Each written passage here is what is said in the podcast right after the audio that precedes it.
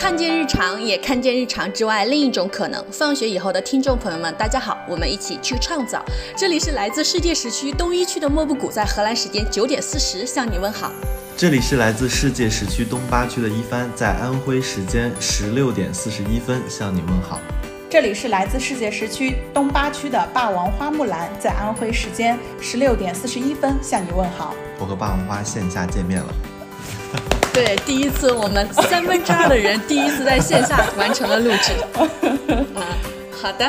啊，我们这一期是聊一聊和女性身体有关的话题。我们每一天都和自己的身体相处，但是很多时候我们就对它的一些部位知之甚少，且闭口不谈。对于身体的羞耻，对于谈论的恐惧，长久以来伴随着绝大多数的女性。月经羞耻、性羞耻、妇科疾病羞耻，社会和文化一直将挥之不去的耻感加诸于女性。女性的身体部位也持续的在被污名化，各种污浊、肮脏的词汇都被冠之于女性的生理器官之上，并泛化普及，用于各种日常的辱骂。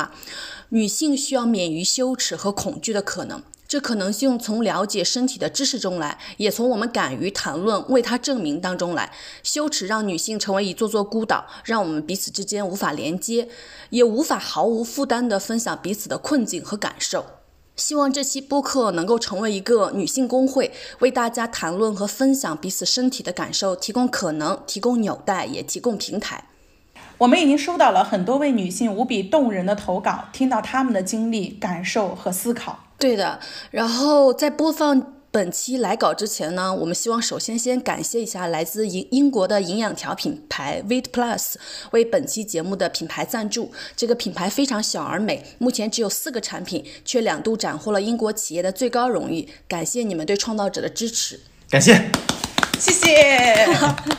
对，呃，因为我的 leader 就在服用这款产品，就是他是一个很有生活品质的人，所以由我的 leader 对他的使用进行背书。就在我还没有真正使用这个产品之前，就对这个品牌建立了一个非常好的第一印象。嗯，因为我感觉这是一番呃工作两三年来唯一一个他经常在夸的女性的领导。嗯，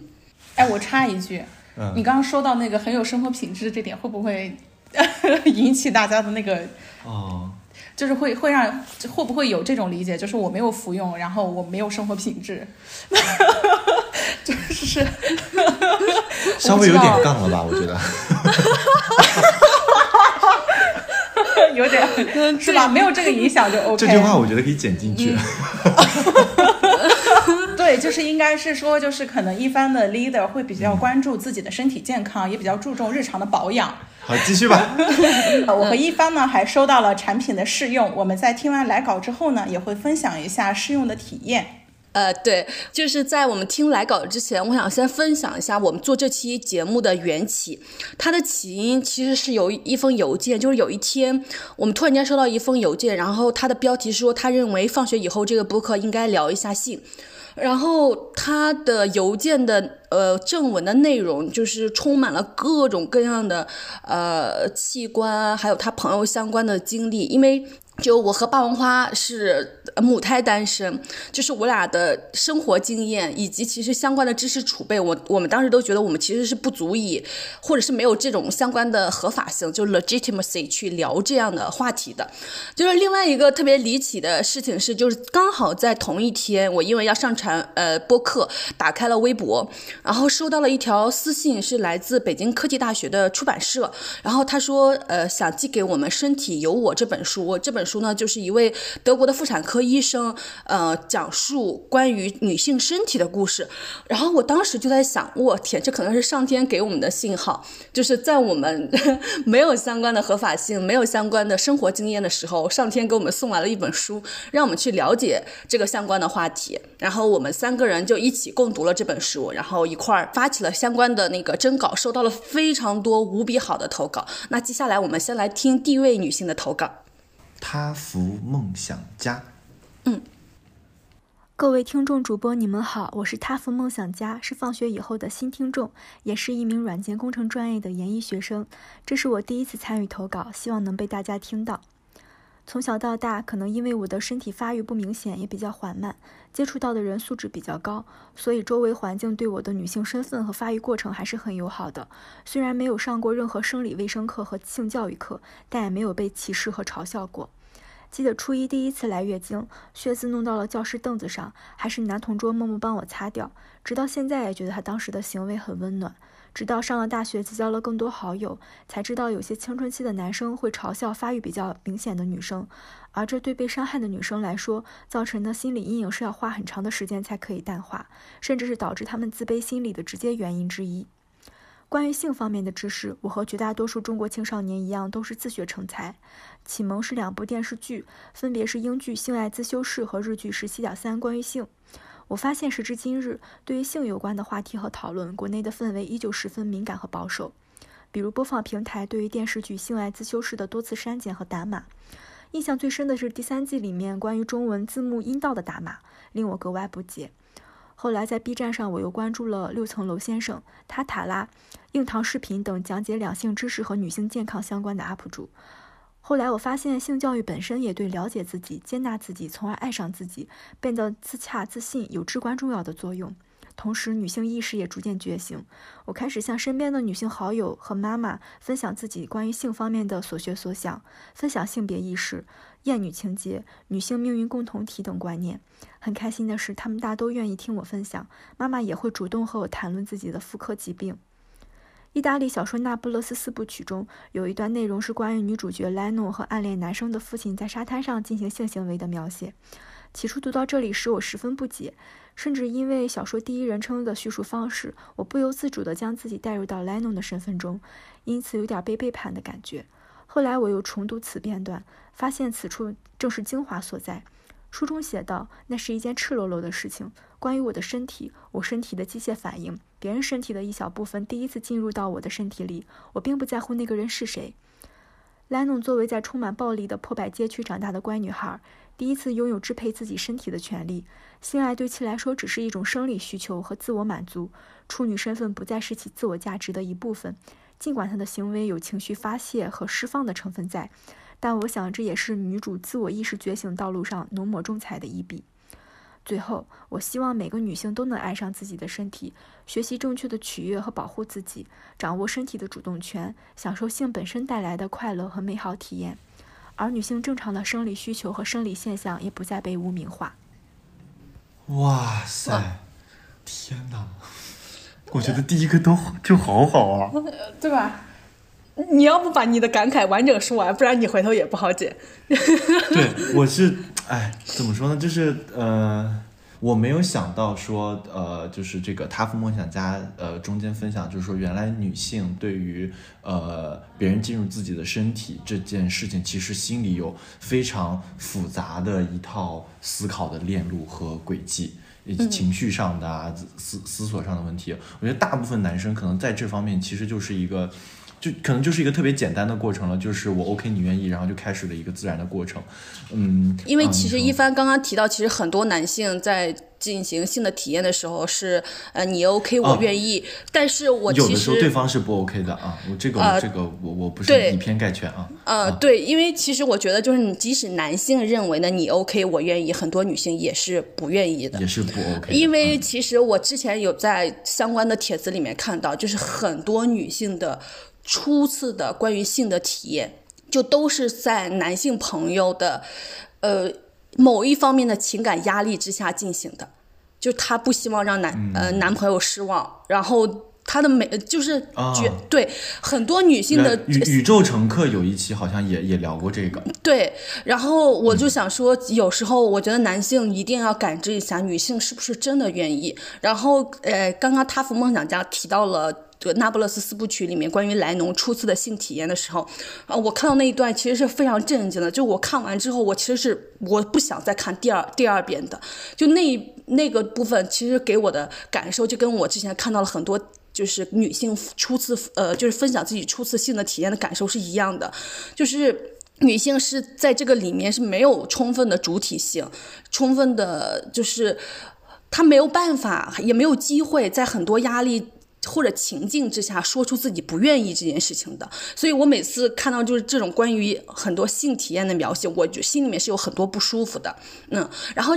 这个女孩也提到了，就是我觉得这个呃投稿者她可能是在中国社会文化下，她的幸运程度能排到前百分之一的女性，就是她没有受到过各。各种关于，就比如说性的羞耻，关于身材的嘲笑，因为我们后面听到后面的投稿，就会发现这件事情是如此的普及和普遍。然后另外他提到关于，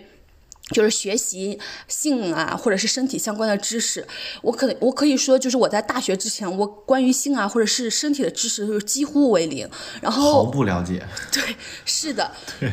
嗯，然后我们这里其实就呃都不用提及这个性教育确实这个广泛且普及的问题。然后我当时了解到关于性的相关的知识，是因为当时有一部美剧叫做《性教育》，然后呃性学报告。然后我当时因为这个性学报告又又看了一个叫做性学报告相关的书，我才由此对性有了一丁点的了解。后来就是大学毕业以后，我关于呃身体还有性的相关的知识的渠道，其实。基本上都是从社交媒体里面来的，比如说像是我经常特别喜欢看《康熙来了》。就在我们那个非常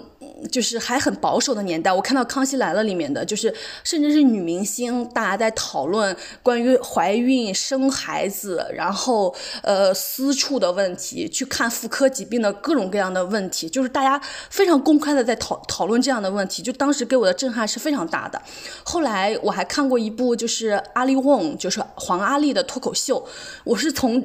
这个脱口秀片段里面，第一次了解到了 HPV 病毒和宫颈癌疫苗这件事情。然后当时我就想说，我一定要去打宫颈癌疫苗。对，然后我觉得我们真的是了解关于身体啊，还有性的知识，是它的渠道是非常狭窄的。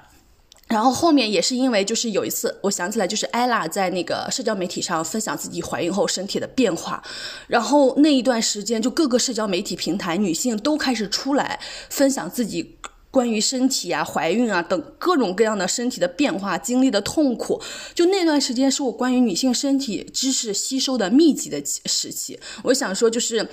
只要有一个女性站出来分享，然后大家不以此为羞耻，我们就能形成共同的连接。然后也很感谢，就是北京科技大学给我们寄的这本书，我觉得它就是知识就是很大的武器。嗯，就是我记得博尔赫斯有说过，呃，一句话说。所有的言辞都需要一种共同的经验。我想说的是，所有的共同经验也需要一种言辞。就我们有了这种言辞，我们就有了武器，有了力量，也有了连接。嗯，北京科技大学出版社给我们寄的这本书里面有一句话让我印象特别深刻，也是我们读这本书必要性的一点。就这里面作者说到，只有我们的知识储备升级了，我们才能消除对自己身体的忧虑，有心思去思考生活当中其他重要的事情。然后刚刚他福梦想家在这一个里面的分享，就是他最后一句话是希望每一位女性能够爱自己的身体。那身体有我这里面它的一个副标题是关于了不起的女性的身体的一切。所以我觉得这本书很好的地方就是在于让我们重新的认识和了解我们自己的身体，而且是一个非常的正面的、积极、客观的、科学的一个态度去看待。然后这个。他福梦想家分享的两部剧，我也在这个录播课之前呢，迅速的通过剪辑版 看完了。三分钟。对。呃，第一个呢是关于日剧的，就是十七点三关于性，我觉得这个是非常也是非常推荐大家去看，因为它是一个标准的性教育科普性质的一个日剧。之所以名称叫做十七点三，是里面引用了一个数据，说世界上平均发生第一次的年龄是十七点三岁。然后它这里面每一集其实是比较短，但是它都是分享了很多关于性教育的，比如说要不要做爱，然后怎么样去注意一下这这里面的一些问题。我觉得这个剧很适合我们去看的原因，是因为它是日本拍的，就是是在同一个东亚文化下，你能够感受到人们对于这个性教育，包括生理健康的这种社会环境，它是共通性的，所以它能够拍出那种细腻和敏感的部分。然后第二个他推荐的剧呢，也是比较火的《性爱自修室》，那这个 就是呃国外的这个性教育啊，已经比我们走的呃超前了很多，所以他实际上在这里面展现出来的观点呢，是更开放式的一些观点。然后我觉得就是这两个可以搭配去看。嗯，而且这个性爱自修室里面呢，它除了有这个性相关的一些话题，它更多的是说进入到青春期学生们之间的人物的关系、友情的关系，它不仅限于性这一个方面的。所以我觉得这两个剧还挺好的，推荐大家去看。如果没有时间，就是 哔哩哔哩剪辑版也能够让大家迅速 get 到这个有关很重要的知识。呃，然后第三个想分享的就是刚刚莫布谷提到的关于性经验的那一部分。我觉得就是大家爱自己的身体的前提是在于是否真正的有对于社会文化有一个觉醒。就这个觉醒是在于说，我们是真的了解自己的身体，能够掌握到主导权，还是说我们是在男性叙事下的一个。认为自己可能是比较呃喜欢或者是掌握自己身体的，我觉得可能是要有一个这么一个分别。感觉其实有一个陷阱在这里面。哎，对的，对的，就是这里面是有陷阱的。就我们怎么样是更好的爱自己的身体，就是先对自己的身体有一个充足的了解，做好风险的防范，然后再去做自己想做的事情，而不是一头直接投入进去，然后可能会对自己的身体造成一些伤害呀，或者是会有一些影响。因为如果我们的情绪。比如我们对自己的情绪、对自己的身体都不够了解、不够有控制力的话，我们进入到一段关系，或者说进入到更亲密的关系，实际上对女性所受到的伤害是更大的。嗯，对，而且我认为，就是我们学习一些东西，就不必以自己的肉身去亲自品尝，就各种失败的痛苦和体验。我觉得知识书籍学习是非常非常重要的渠道。然后在这本《女性呃身体有我》里面，这本书的序言里面，他就呃也说到，他说这本书相当于是在女性的硬盘上安装起呃新的软件。然后我们学习理论的知识可以起到祛魅和消除恐惧的作用。毕毕竟人们对总是对自己不理解的事物感到恐惧，只有知识储备升级了，才人们才能消除对自己身体的忧虑，有心思去思考生活中其他重要的事情。其实。我有时候就会想到，就是，呃，一方面是因为羞耻和恐惧，让女性在呃现实生活中不敢言谈自己相关的体验；另外一方面就是大家就是去进行了相关的体验之后，因为女性在整个的叙事、文化体系还有社会结构中都是处于一个被引导和服从的那一方，所以她有时候的体体验又。不那么的美好，有时候又会加重更深的恐惧，还有忧虑。所以我就想说，其实书呃书籍是我们很重要的，以或者是社交媒体以及剧集、影视剧都是我们很重要的学习的渠道。我们可以在里面。感受到很多的连接，还有有很多理论的知识，获取到很多的武器。对这个，我我呃我我也通过一些，比如说一些其他的播客啊，或者是一些其他文章上，有能发现一个问题，就是很多女性在，尤其是对于初次甚至是前很多次的性生活的体验上，其实是并不好的。但是，因为他并没有此前并没有类任何类似相关的经验，他也没有办法去判断那个是不是一个正常的或者是一个 OK 的状态。然后，但是他的另一半也不能给，也不能在这方面能给他正确的引导或者是解答。所以，很多女性可能会觉得啊，这个事情可能就是这样的吗？是不是我不够好？呃，就是就是会特别会容易把最后嗯一些不舒服的感受全部都归纳到自己不够好上。那我觉得其实其实不是这样的，就是这个事情它一定是一个双方共同去探索的一个过程。就刚才莫布谷也有讲到说，我们去如何去获取相关的知识和渠道。我是 笑啥？你为什么笑？在笑？就是大胆的说。好，OK，就是呃，嗯，我我我有一些就是呃年纪比我稍长，在这方面比较有经验的一些朋友，就是我我一开始就是我觉得任何人都不是天生就真的很有这些经验，但是我是很认真的，就是在那个过程中遇到了一些问题，我有去跟我的好朋友去聊这些事情，我去问，比如说，因为他跟他的伴侣在一起生活了很多年，我就去问，那你们有没有过遇到过类似的问题？你们是如何解决的？在这个过程中，你们双方是如何去探索的？就是如如何去互相调整、互相配合的？这其实是一个很关键的过程。所以我觉得女性在这个过程中也更应该就是勇敢的去说出来。如果你觉得你哪你哪里是不 OK 的，或者是你想有其他的尝试，我认为就其实是我们是要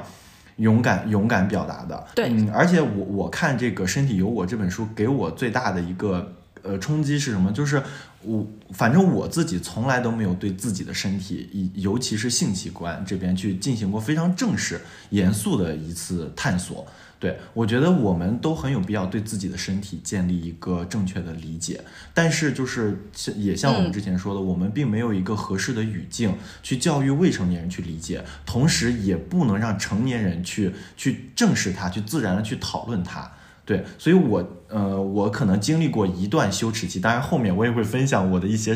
生理羞耻的一些故事。就经历过一段羞羞耻期以后，我现在真的就是很想说一声。不止未成年人吧，我觉得成年人也需要建立相关的知识储备和丰富相关的教育。嗯嗯，对。然后我觉得其实，呃，首先就。呃，很多呃女性、男性，就是即使那些在性生活经验方面非常丰富的男性和女性，有时候很多人对于知识的理解、自己身体的理解也是不那么充分的。对我觉得有时候生活经验并不能说明一切，有时候理论的知识和武器也是相当之重要的。好的，那我们接下来听下一位投稿。嗯，好的，下一位我们来听谈谈的投稿。Hello，放学以后的饭友们以及三位主播，你们好，我是谈谈。那接下来我就来谈一谈我在女性身体受到的启示和我的感受，以及我学习到的一些知识点。我的分享分为两个部分，第一个部分是月经羞耻。我是十六岁才来的月经，所以我初中三年呢，就是因为这个事情，在我们全班同学眼里，就是一个怪物一样的存在。到初二的时候，加上我还有其他两位女同学都没有来月经。那其中一位女同学因为顶不住这种压力，所以她开始经常在宿舍的柜子里备用备上几包卫生巾。她想通过这种方式来向其他女同学证明她是正常的，她来了月经。她不想通过就是月经这个事情被其他同学排除在外，区别对待。那到初二下学期呢？呃，有一天星期天的晚上，我因为要把英语作业，就全班的英语作业交到老师那里去。当我最后一个进教室，在门口的时候，我发现我们全班同学用一种异样的眼光打量着我。当我带着忐忑的心情回到座位，我的同桌悄悄地告诉我，说：“你现在是我们班里最后一个还没有来月经的人。”那我带着他们的这种歧视和言语霸凌呢，就是度过了我接下来就是最后一年的初中学习生涯。嗯，我是中考完之后十六岁才来的。那也就是当等我来了月经之后，我就发现一个问题，就是人们他们说月经，他们很大部分人他们不会说月经，他们会用外号去代替，他们会说那个，会说大姨妈。会说没事，就是倒霉的事情，而且去买月经的时候，买 买卫生巾的时候呢，他们会用黑色的袋子会装起来，并且，嗯，递给你的时候就就会用眼神告诉你说我懂。嗯，传递卫生巾的时候呢，就同学之间传递卫生巾呢，他们会遮遮掩掩的，嗯，不会说大大方方的拿出来。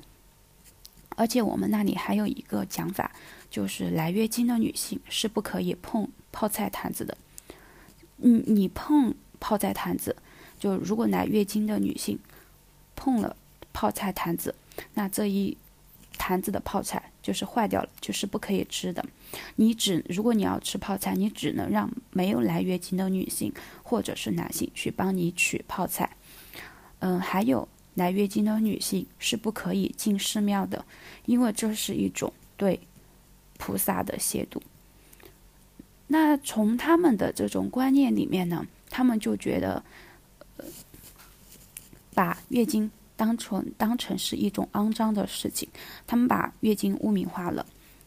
嗯，我不知道他们的这种底层逻辑来自哪里，我是觉得一点科学依据都没有。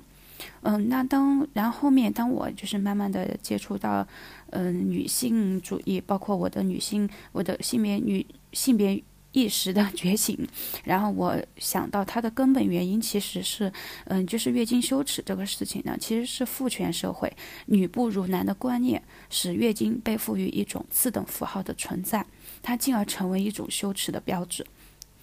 嗯，那对月经的回避的态度呢，其实它是忽视了女性正常的生理需求，所以我们要告别，呃，月经羞耻，要打破这种。月经偏见，嗯，社会社会它怎么看待月经，它就是要怎么，就是他就会怎么看待女性，嗯，所以我们我觉得我们要放弃长期以来，嗯，就是人们对我们打上的劣等的标签，嗯，除去根本就不存在的这种性别偏见，它就是可以推动就是性别平等发展，嗯，那说到卫生巾呢？还有就是和棉条，嗯，因为我在呃某一年的一场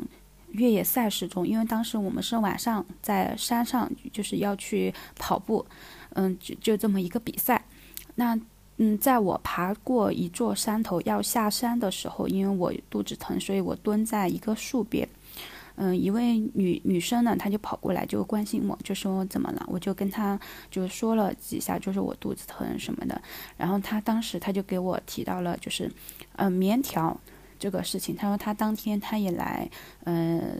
月经，然后他用的是棉条。哦，当然我这里并不是说用了棉条你的。就是肚子就不会疼啊，我就是说，只是说棉条，就是 从那时候起我就了解到有棉条这个事情，而且我当时后面的话我也自己去用了，嗯，棉条呢，它真的是一项解解放女性的伟大发明，它嗯，所以我我觉得就是。好，就通荐，如果还没有用棉条的女性朋友呢，你们可以去尝试一下，真的是一个非常棒的一种体验。嗯，关于但关于这个棉条呢，呃，我有还有一个讲的就是，呃，因为很多人他担心，就是还没有性生活的女性，她担心就是会，就是对处女膜会有一点伤害，但其实处女膜它就是阴道瓣嘛，阴道瓣它是有孔的，它有弹性的，嗯。它它不会伤害，而且都多少了，都二二零二年了，我们都还在纠结这个事情，朋友们放下吧，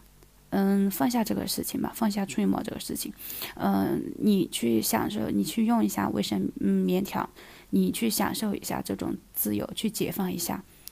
嗯，那嗯，还有就是关于棉条呢，就是晚上睡觉的时候，就是尽量不要用，因为它的时间太久了，嗯。它棉条它的使用时长就是建议就只只有四到八个小时，晚上睡觉时间长，那还是建议用卫生巾啊。那第二个部分呢，就是说关于私处颜色深浅的问题。嗯，就我有一年呢，我就去，呃，就是有一点不舒服，我就去一个，就是去一个妇科挂了一个妇科。那当时是一位嗯男医生和三位护士，嗯，我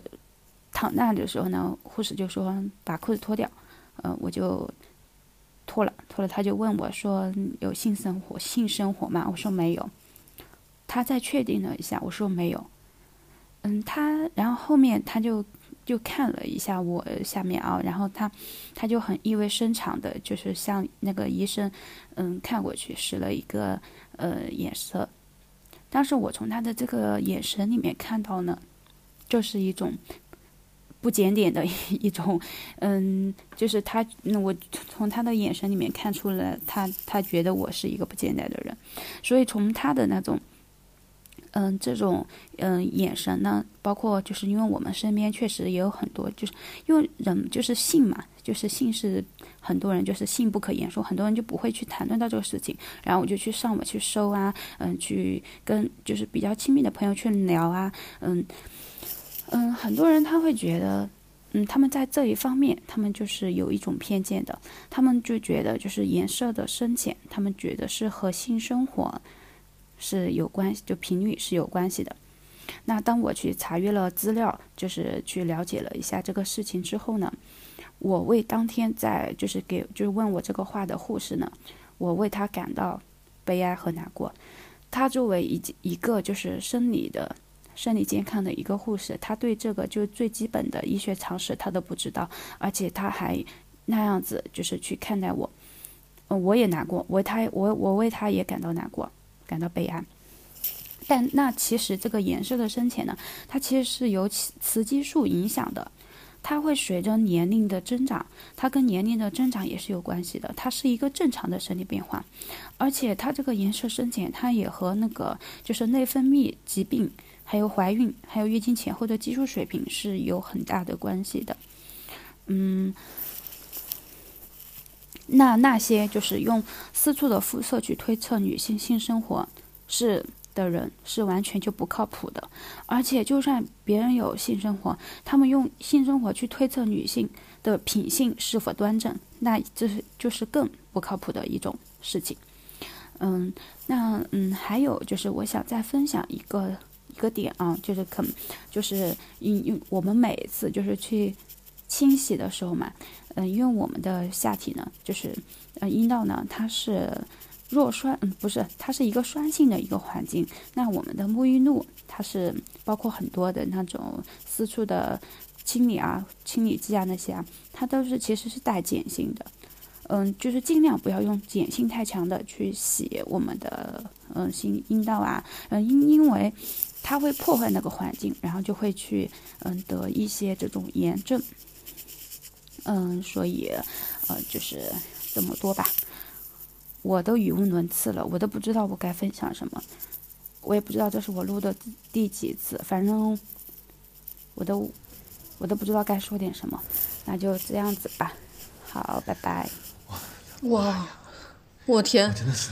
我我觉得谈谈的投稿他特别好，就是首先就是他揭露了一个非常荒诞的事实，就是首先就是这个社会认为女性的月经是肮脏的，但是同时又认为还没有来女呃月经的女性是不正常的。那你们对于月经的态度究竟应该是什么呢？就是 对，那按照你这种态度，是不是不来是最好的呀？对啊，我想说这太荒诞了！你就是一直处在一种非常自相矛盾的体验当中，然后不来女性的呃不来月经的女性，其实她后面就是是也是没有办法就是生孩子的。而在一个崇尚生孩子的社会，到底应该对女性的月经是一种什么样的态度？你们究竟想好了吗？就是你们到底是想要孩子还是不想要孩子？你如果想要孩子，尊重生命，那你就更应该尊重女性的月经。当然，你不管你想不想要孩子，女性的月经作为正常的、自然的生理的现象，它都应该值得被尊重、被理解、被接纳。对我，然后另外一个就是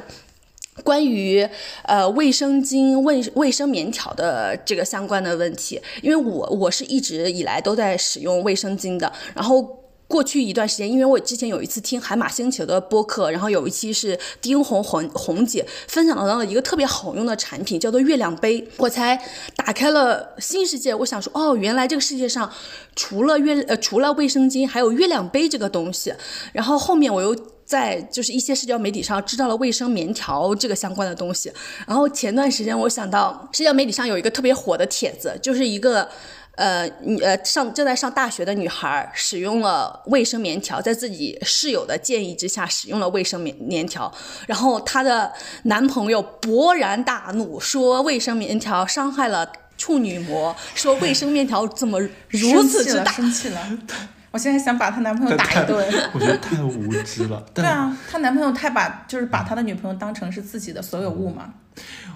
嗯，然后 也引起了全网的嘲讽，因为一个男性认为卫生棉条如此之大，就大家一会儿没有接触过卫生棉条的，可以去搜索一下卫生棉条相关的图片。我我这里我想打 我想打断一下，首先第一，我我也一直以为卫生棉条是很大的，直到后来我听说有我女同事有在用，就是他们在说呃月经来了想想借一个棉条，然后我说我也想拿来看一下，我才发现其实就像一根手指一样大小，它其实很小。我它完全。完全没有手指大小，完完全全没有手指那么大小。因为呃，在听到了谈谈的，买一下是用一下。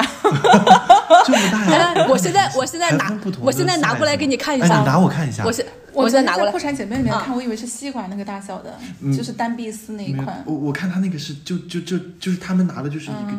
就很小，就像一个小手指的两节关节一样。对它。它它甚至没有口对对对，红的内没有口红大，没心大有口红小这么大。对对对对。对，因为其实我也是，呃，就是我前呃之前有了解过关于卫生棉条以及它如何使用，以及它是否有相关的危险。就是如果你一直把卫生棉条持续的留在身里呃身体里面，忘记取出来的话，它会带来一些感染的相关的问题。然后，但是我听完谈谈的投稿之后呢，我就去买了人生第一盒。卫生棉条，然后我准备在下次月经的时候使用一下。对我觉得就是女性的这种分享和连接是很好的，就是能让我们这些从来没有使用过相关产品的人有勇气或者是有信心去尝试一些新的产品。我觉得莫布谷刚刚的分享特别好，因为我们现在是音频，就是刚刚莫布谷呢是把他的卫生棉条呢分享给我们看，然后它其实是一个非常小的。呃，我刚刚也在和一帆去分享，就是我自己在工作当中，比如说我如果用那个卫生巾，刚好我身上是没有那个兜或者是口袋的话，我就可能就是从工位到卫生间这一段路，我就要想办法把卫生巾藏起来，比如说我要掖到我的那个袖子里面，就是它其实也是月经羞耻文化下的一种遮掩一遮掩的一种方式。然后我看这个卫生棉条，它很小巧，很方便。其实我觉得它这一块是很有优势的。然后刚刚听到那个谈谈的分享，也让我想到，就是我在没有录这期播客之前，我曾经去便利店去买那个卫生巾。然后我买完之后呢，便利店就会给到我，就店员他就会给到我一个纸袋子，就刚好可以遮住卫生巾。哦黑袋子，呃，也是彩色的，嗯就是完全可以遮住，哦就是看不出来它是卫生巾。然后当时呢，我还觉得说，哇，店家好贴心啊，就是避免了尴尬。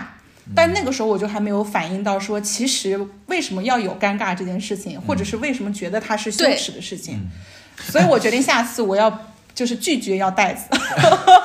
就是但但我我我我在这里，我想很认真的问一个问题，就是嗯我我确实感觉到我身边有很多的女性，她是有这种相关的羞耻的，嗯但我其实很想去跟你们两个了解一下，这个羞耻的来源是什么？是自己心里，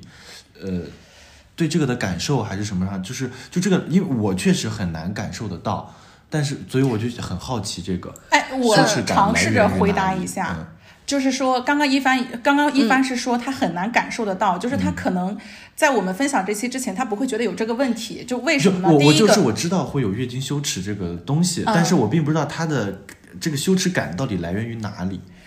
我觉得很大的嗯一个问题点就是在于这个问题不被谈论，就是它是被遮掩下去的。就是感觉我们所有就是我们的家庭教育、我们的学校的教育，以及我们进入到职场、我们的社会环境里，这个事情都是一件羞耻的事情。嗯从言语上来说，我们不说月经。对吧？嗯就是我们是用说姨妈很多的这些词来去代替它，因为它不值得被提。嗯然后我们在真的有月经的时候呢，我们也是偷偷摸摸的，就是所有我们刚开始，比如说第一次月经的时候，大家的反应不会说啊恭喜你或者怎么样的，而是会觉得说、这个事情是有一些麻烦的，是有一些不值得被提的包括就是我们在上小，我当时是在上初中的时候吧，我们会经常发生，就是比如说。大家会有，因为他他来来月经的时候，他并不会是说你有明显的感受，可能你不知道的时候就已经来了，然后呢你就可能染到裤子上，对，这个时候就会非常之尴尬。比如说，如果你要上课回答问题或者怎么样的，你的椅子上是有血的，哦，那其实这个也会加强我们的这种耻感。嗯，然后你哦。在家庭环境当中，对。比如说你要去洗你的那个内衣，哦其实并不是说家庭给到你一个很好的一个环境，说你就是起码你正确看待这件事情，它是一件正正常的事情、常规的事情。嗯我觉得这个态度都没有。我我分享一下，就是我从小我第一次刚来月经的时候，然后我就觉得它是挺麻烦的一件事儿，因为我要去洗我自己的内衣，然后我还要每个月都要接受，我就觉得我为什么我一辈子都要每个月都要有这一周的时间？其实我是很生气的，然后我当时就会生生气到说。为什么我不能成为一个男生？男生多自由啊，就是完全没有这种困扰，也不会存在痛经，也不会存在说要买姨妈巾各种各样的这些问题。所以我那个回想到我自己的这个经历的时候，我就想到上野千鹤子她在《厌女》的那本书里面就分享到说，厌女对女性来说是自我厌恶。嗯，就是嗯有哪一位女性在成长过程当中没有想过，要是我是一个男的就好了。嗯，就是我确实想到过，我觉得男的真的好省事儿啊，就是这个是对我的一个自我厌恶，就是其实这个也是属于我在第一次，比如说来月经的时候，我所处的各方面的一个环境没有给到我一个正面的反馈，大家都会觉得这是一件很累的事情，而且我也没有说以后要有生育的这种想法，我就不明白为什么女性要承担这些东西。嗯啊，这个就是我我以自己的经验和所处的这个社会环境来去回答一下，说为什么会有月经羞耻的这个问题，包括其实刚刚谈谈在分享的就是我们的社会规训。是吧？当你有月经的女性，你是被排除到呃排除在一些规则或者是一些场景之外过早的，或者是被贬低的，对对，又会把你当成是一个异类，对的你更加会加剧你的这个羞耻感。对的对的，会有这个问题。而且，而且我从你的话里不仅感受到了月经羞耻，还有女性的月经愤怒。对我是很生气。对，月经愤怒，但这个很震撼我。就是如果说对于我本身是一个我这辈子都不想选择生育的女性而言，我为什么还要遭受月经这种嗯，对，啊？我因为我前段时间有看到一句话，我呃他的那个这句话叫做月呃必经是对女性的一次自由。我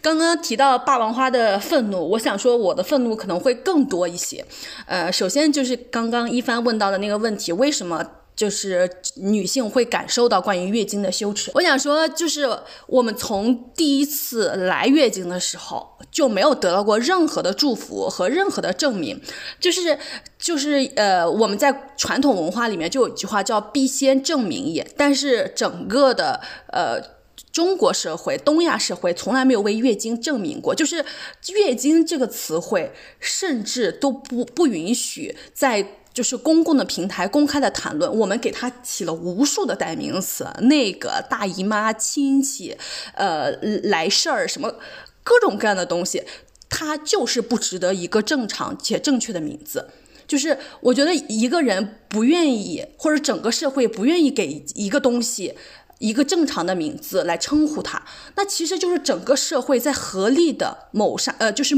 谋杀他的存在，抹杀他的存在，不愿意承认他的存在。一个不愿意被承认的、不愿意被证明的东西，它怎么可能会让就是和这个东西每个月都并处的人不感受到羞耻呢？啊，然后另外一个就是关于痛经的体验，我 我我我我可能真的是一个老痛经人了，就是我从来痛经开始到现在已经有十几年的时间了，就我每一个月就从来没有免除于痛经的痛苦。我在发现止疼药的这几年之前，我每一次都会痛到呕吐。嗯嗯，就是之前就互联网上有流行流传一个词叫“痛到呕吐，笑到呕吐”，就大家都觉得是夸张的说法，但是疼痛真的会带来呕吐，而且我每个月都呕吐。就是我觉得男性其实很难，就是从生理上或者从心理上感受到这份体验的，就是你每个月。都会持续痛好几天，然后因为这个痛呕吐，一直躺在床上打滚，然后没有办法去上学，没有办法去上班，就是一直躺在床上翻来覆去，你就是床单都能被你就是扯烂，就是痛到真的是实在是承受不了。然后这个社会还有一个谎言，说是你生完孩子就不痛了。但是我的妈妈、我的奶奶、我的外婆，他们在生完孩子之后，依然持续的经历了几十年的疼痛。我想说，就是在《身体有我》里面，就有一句话，就是说，在我们这个社会已经能登上月球、登上马上可能要登上火星、发射各种的火箭技术，就是蓬勃发展到不行的地步。女性的痛经依然没有被解决。如果男性也痛经的话，我相信这个问题可能在上个世纪就早早被解决。我们昨天在那个群里有分享破产姐妹一句话说，如果男性也来月经的话，卫生棉条这种东西应该是免费发放的。对，是的。而且卫生棉条，呃，卫生棉条、卫生巾这个东西其实是很贵的。就是我们我在小时候非常贫困的时候，我是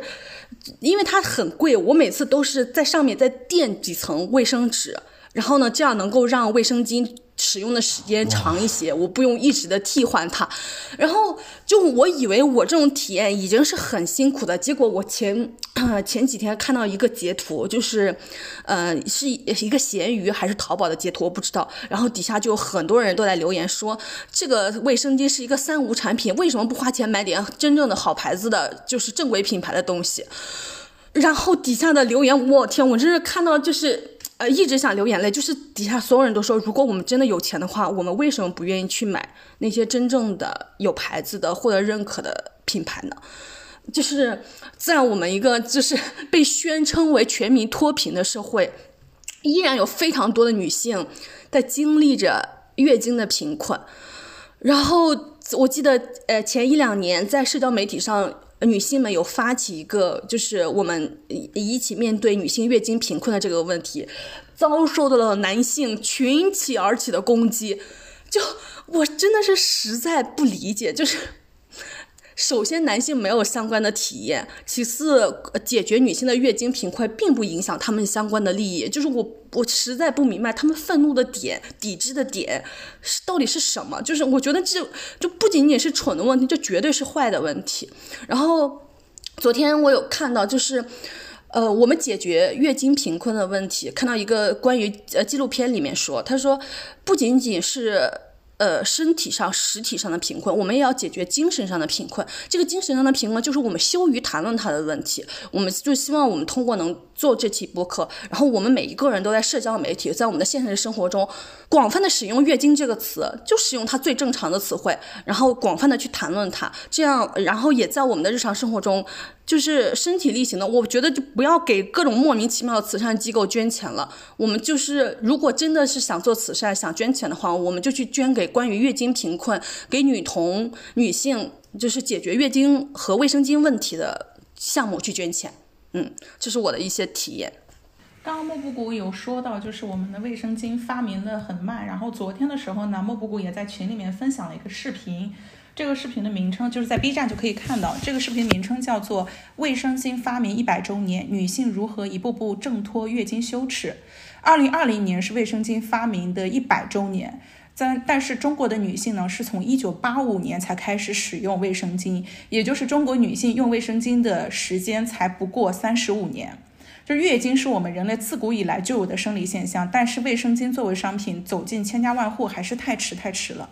然后关于痛经呢，我有个补充，就是刚刚莫布谷呢，就是因为现在很多的那个资料里都是说痛经可能是呃大概分为两种，一种呢是原发性的，一种是继发性的。然后我是一开始的时候是不痛经，所以就是女性痛经是一个什么样的状态，我可能只能是听那个描述会觉得很难受。直到我到后来的时候，我自己也有痛经，就是会痛到比如说手和脚就开始抽筋，然后冒冷汗，完全没有办法工作。然后我在工作当中呢，有一次就是因为我一般是会属于痛一天，然后第二天会好。然后那一天就是平时的时候呢，我会觉得说不要让痛经影响到自己的工作，也没有办法，因为痛经就觉得说我要休假，或者是就说我不舒服。后来有一天我实在是痛到难受，就是已经开始。就是脸色已经开始惨白的状态了，然后我就跟我的领导说：“我说我现在不舒服，我要回家休息。”然后我就发现，真的休息一天之后就很好。其实在这里面呢，我也是想要鼓励一下女性们，就是如果真的感觉到身体非常非常不舒服了，那我们就，呃，勇敢的说出来自己不舒服，而且是允许自己的身体去休息一下。虽然我觉得现在的职场环境当中呢，可能还没有完全的重视到女性其实是在痛经的时候是需要休息的，比如说请半天假这种，就是虽然大环境还没有这种，但我觉得我们首先就正视自己的感受，就是不要太强撑着，让自己实在是非常非常难受。呃，然后另外一个呢，就是关于谈谈的这段分享，我也想回应一下。我觉得特别好的点是在于谈谈他分享了月经羞耻，然后那个私处的羞耻、身体的羞耻。但是谈谈他展现了，就是他遭受了到这些社会文化的规训和羞耻，可是他又通过自己的学习，能够认识到这些是社会加诸于我们的羞耻，而且他不断的补充知识，最后还跟我们分享说一些身体上面的一些分享的点。我觉得这个特别好。然后关于他那个看妇科的那一个部分。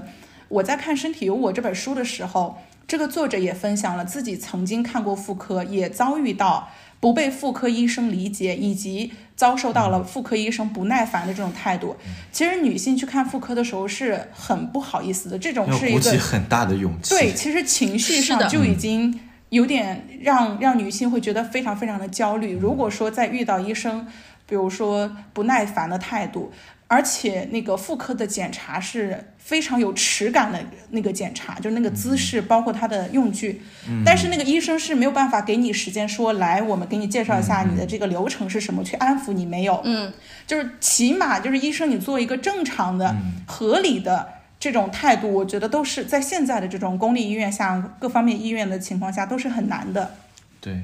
然后我觉得就是嗯。我有两点想分享吧，就是一本是这个《身体有我》这本书里面分享了一下妇科检查的技巧，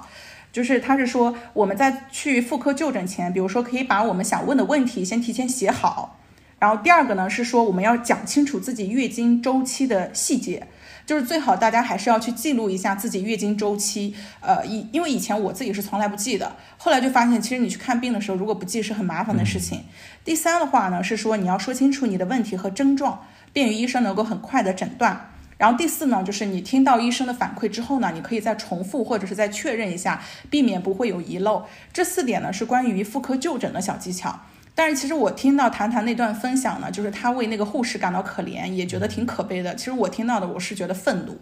就是我们在这个妇科、对看妇科的时候，其实我们是没有投诉的渠道的，我们没有办法反馈到说我们受到了不尊重，以及我们受到了这些不好的这个待遇。后来我我在那个豆瓣上有看到有分享到一个技巧。我觉得可以分享给大家，就是如果说大家有遭受到这种的态度，呃，让自己感受到不舒服的话，我们可以那个通过卫健委进行投诉。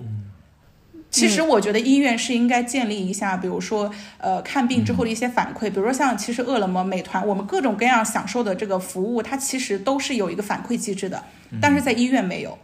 所以其实我觉得像医院它就可以有一个扫码反馈的这样的一个机制，就是改善一下这个呃相关的服务。很多这类机构其实都没有。对吧？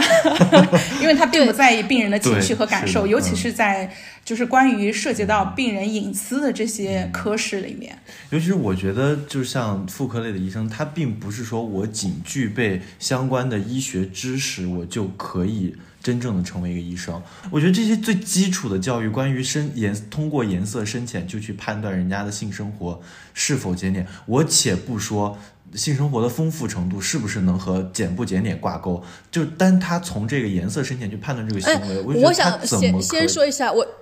我想先说一下，检点就是一个很恶心的词，对，就是很恶心的词。谁设定了检点的标准？嗯，对啊，是啊，就是我就想说，而且他就根据这个颜色深浅就去进行判断，我也不认为这位这位医生和那三位护士就是真是他们真的具备这类从业资格吗？就是他连这种基础的常识都不具备，他是不是还还有其他的问题？得有多少的女孩在向在向他们求助的过程中，有没有得到他们正确的指引呢？我觉得这也是一个很大的问题。嗯对，因为其实女性去看妇科相关的疾病，就真的要鼓起各种各样的呃勇气。我跟你说，别说女性了，我我有一次我也去看过，我说太搞，不是不是看妇科啊，你你看妇科吗？不是不是不是不是不是，就是就是我也觉得我自己是身体的某些部分出现了一些问题，然后我就一直纠结要不要去看，要不要去看。但后来我是觉得说，如果说我身体有问题，我要正视它，我必须要去医院，然后我就很认，我就请了假，我就去挂了男科，结果去了以后，人家让我去皮肤科。然后，我就转手去了皮肤科，我有，但是我去的那个瞬间，我真的哇，长舒一口气，我就瞬间觉得，为什么我同样是一个医院的两个科室，我是完全不同的两个心态。其实我真的觉得，就是、嗯。不只是就是不不不仅是女性，就是其实我就是带着极大的羞耻去去看去看这个病，就是我真的觉得我们都应该去正视它，它真的只是医院的一个普普通通的一个，就是一个一个不同的怎么说呢，一个科目而已，就是对，还有就是，我刚才想顺着爆米花那个把把这一点说完，就是我忘了之前有哪些公司，就是他在招聘的福利上有写说，呃、对女性是有这个问题这个是有那个每月是有那个生理假，是有一天生理假嗯是可以请的。我真的认为，我真的觉得说，就是我们的公司，就是社会上的公司都应该有这样的假期。对我呼吁给这个事情立法。我想说，人大那 是不是可以纳入那个年假里面啊？对女性，我觉得是同样受法律保护的。嗯，我就想说，我呼吁一下我们的人大代表，如果你真的代表着人民，代表着女性，如果人女性也是人民的话，呃，我希望你能在之后的每一次的那个人大代表会议上提一下这方面的立案。就是我觉得，就是这这个世界上有一半的女性每个月都要遭受到这样的痛苦。这个世界上有搬家假，有各种各样的假期，凭什么女性不值得一天的生理假？对我，我首先就呼吁整个社会，我们女性、人大代表、各个立法的层面，大家一块儿去推动这个问题。我也呼吁企业能够就是考虑到这个层面相关的问题。另外一个我想到的是，就是刚刚提到的这个妇产科的。就是医生还有护士，不仅仅是知识匮乏，意识也匮乏的问题。然后我还想起来，就是很多疾病的命名方式，比如说宫颈糜烂这个疾病的命名方式。首先，我我我也是通过这一年，就这这一两年的了解才知道，宫颈糜烂根本不是一个病，它根本不是一项疾病。它就是一个非常正常的，有时候会产生的生理的现象，它不是疾病。其次，他用“糜烂”这个词，就大家一联想就能会联想到私生活糜烂这个问题。就是我觉得这个整个社会真是无所不用其极的去污名化女性。对我就是很呼吁，就是我们把这些东西都给它。解除掉，就是凭什么用宫颈糜烂来命名一个非常正常的生理的现象？然后我想到，之前我有一位女性朋友跟我分享，就是说她的私处，因为她当时是在呃四川还是在重庆，因为大家会知道，就有一些呃雾啊，还有湿气比较严重的城市，就是你的内衣裤其实是很难充分的接受到阳光的杀菌的，它其实。的内衣裤上面就会容易产生霉菌，然后它会就会改变你的就是私处的菌群的环境，就会产生一些呃生生理方面的现象或者是问题，然后他就去那个医院看病，就是跟谈谈遇到的经历就差不多，就是那些嗯呃男性的医生对女性就是哎呀毫不掩饰的嫌弃和批评，然后呃会用那些就是非常呃刺激性非常强的那个我也。不知道是什么，就是，呃，那些东西来冲洗你的阴道，然后后来他去，呃，北京看了更加正规的医生，那个正规的医生就会说，那个之前的大夫的做法完全是不对的，他完完全全破坏了你就是你私处的菌群的环境，让你的疾病更加的严重了。然后我朋友还跟我说，当时他在成都。看医生的时候，那段时间他就真的已经陷入了抑郁，就不仅仅是身体疾病带来的痛苦，他整个人的羞耻耻感，每次去看病，医生跟护士对他的态度，就他真的精神上陷入了巨大的抑郁。我想说，我天，就本身生病已经是一件很难受的事情了，你再遇上不专业的医生，还有他不专业的态度，就是这些问题都会。就是各种加重女性的，就是关不好的感受。然后另外就是那个，我提想到一个问题，就是关于私处清理液这个问题。它，我看过一些文章，大家都说它其实就是一个智商税。就是在正常情况下，你的身体没有出现任何问题的情况下，女性只需要用清水清理自己的私处。就好，就是各种的私处清理液，它会严重的破坏你私处的各种酸碱的环境、菌群的环境的，它对身体是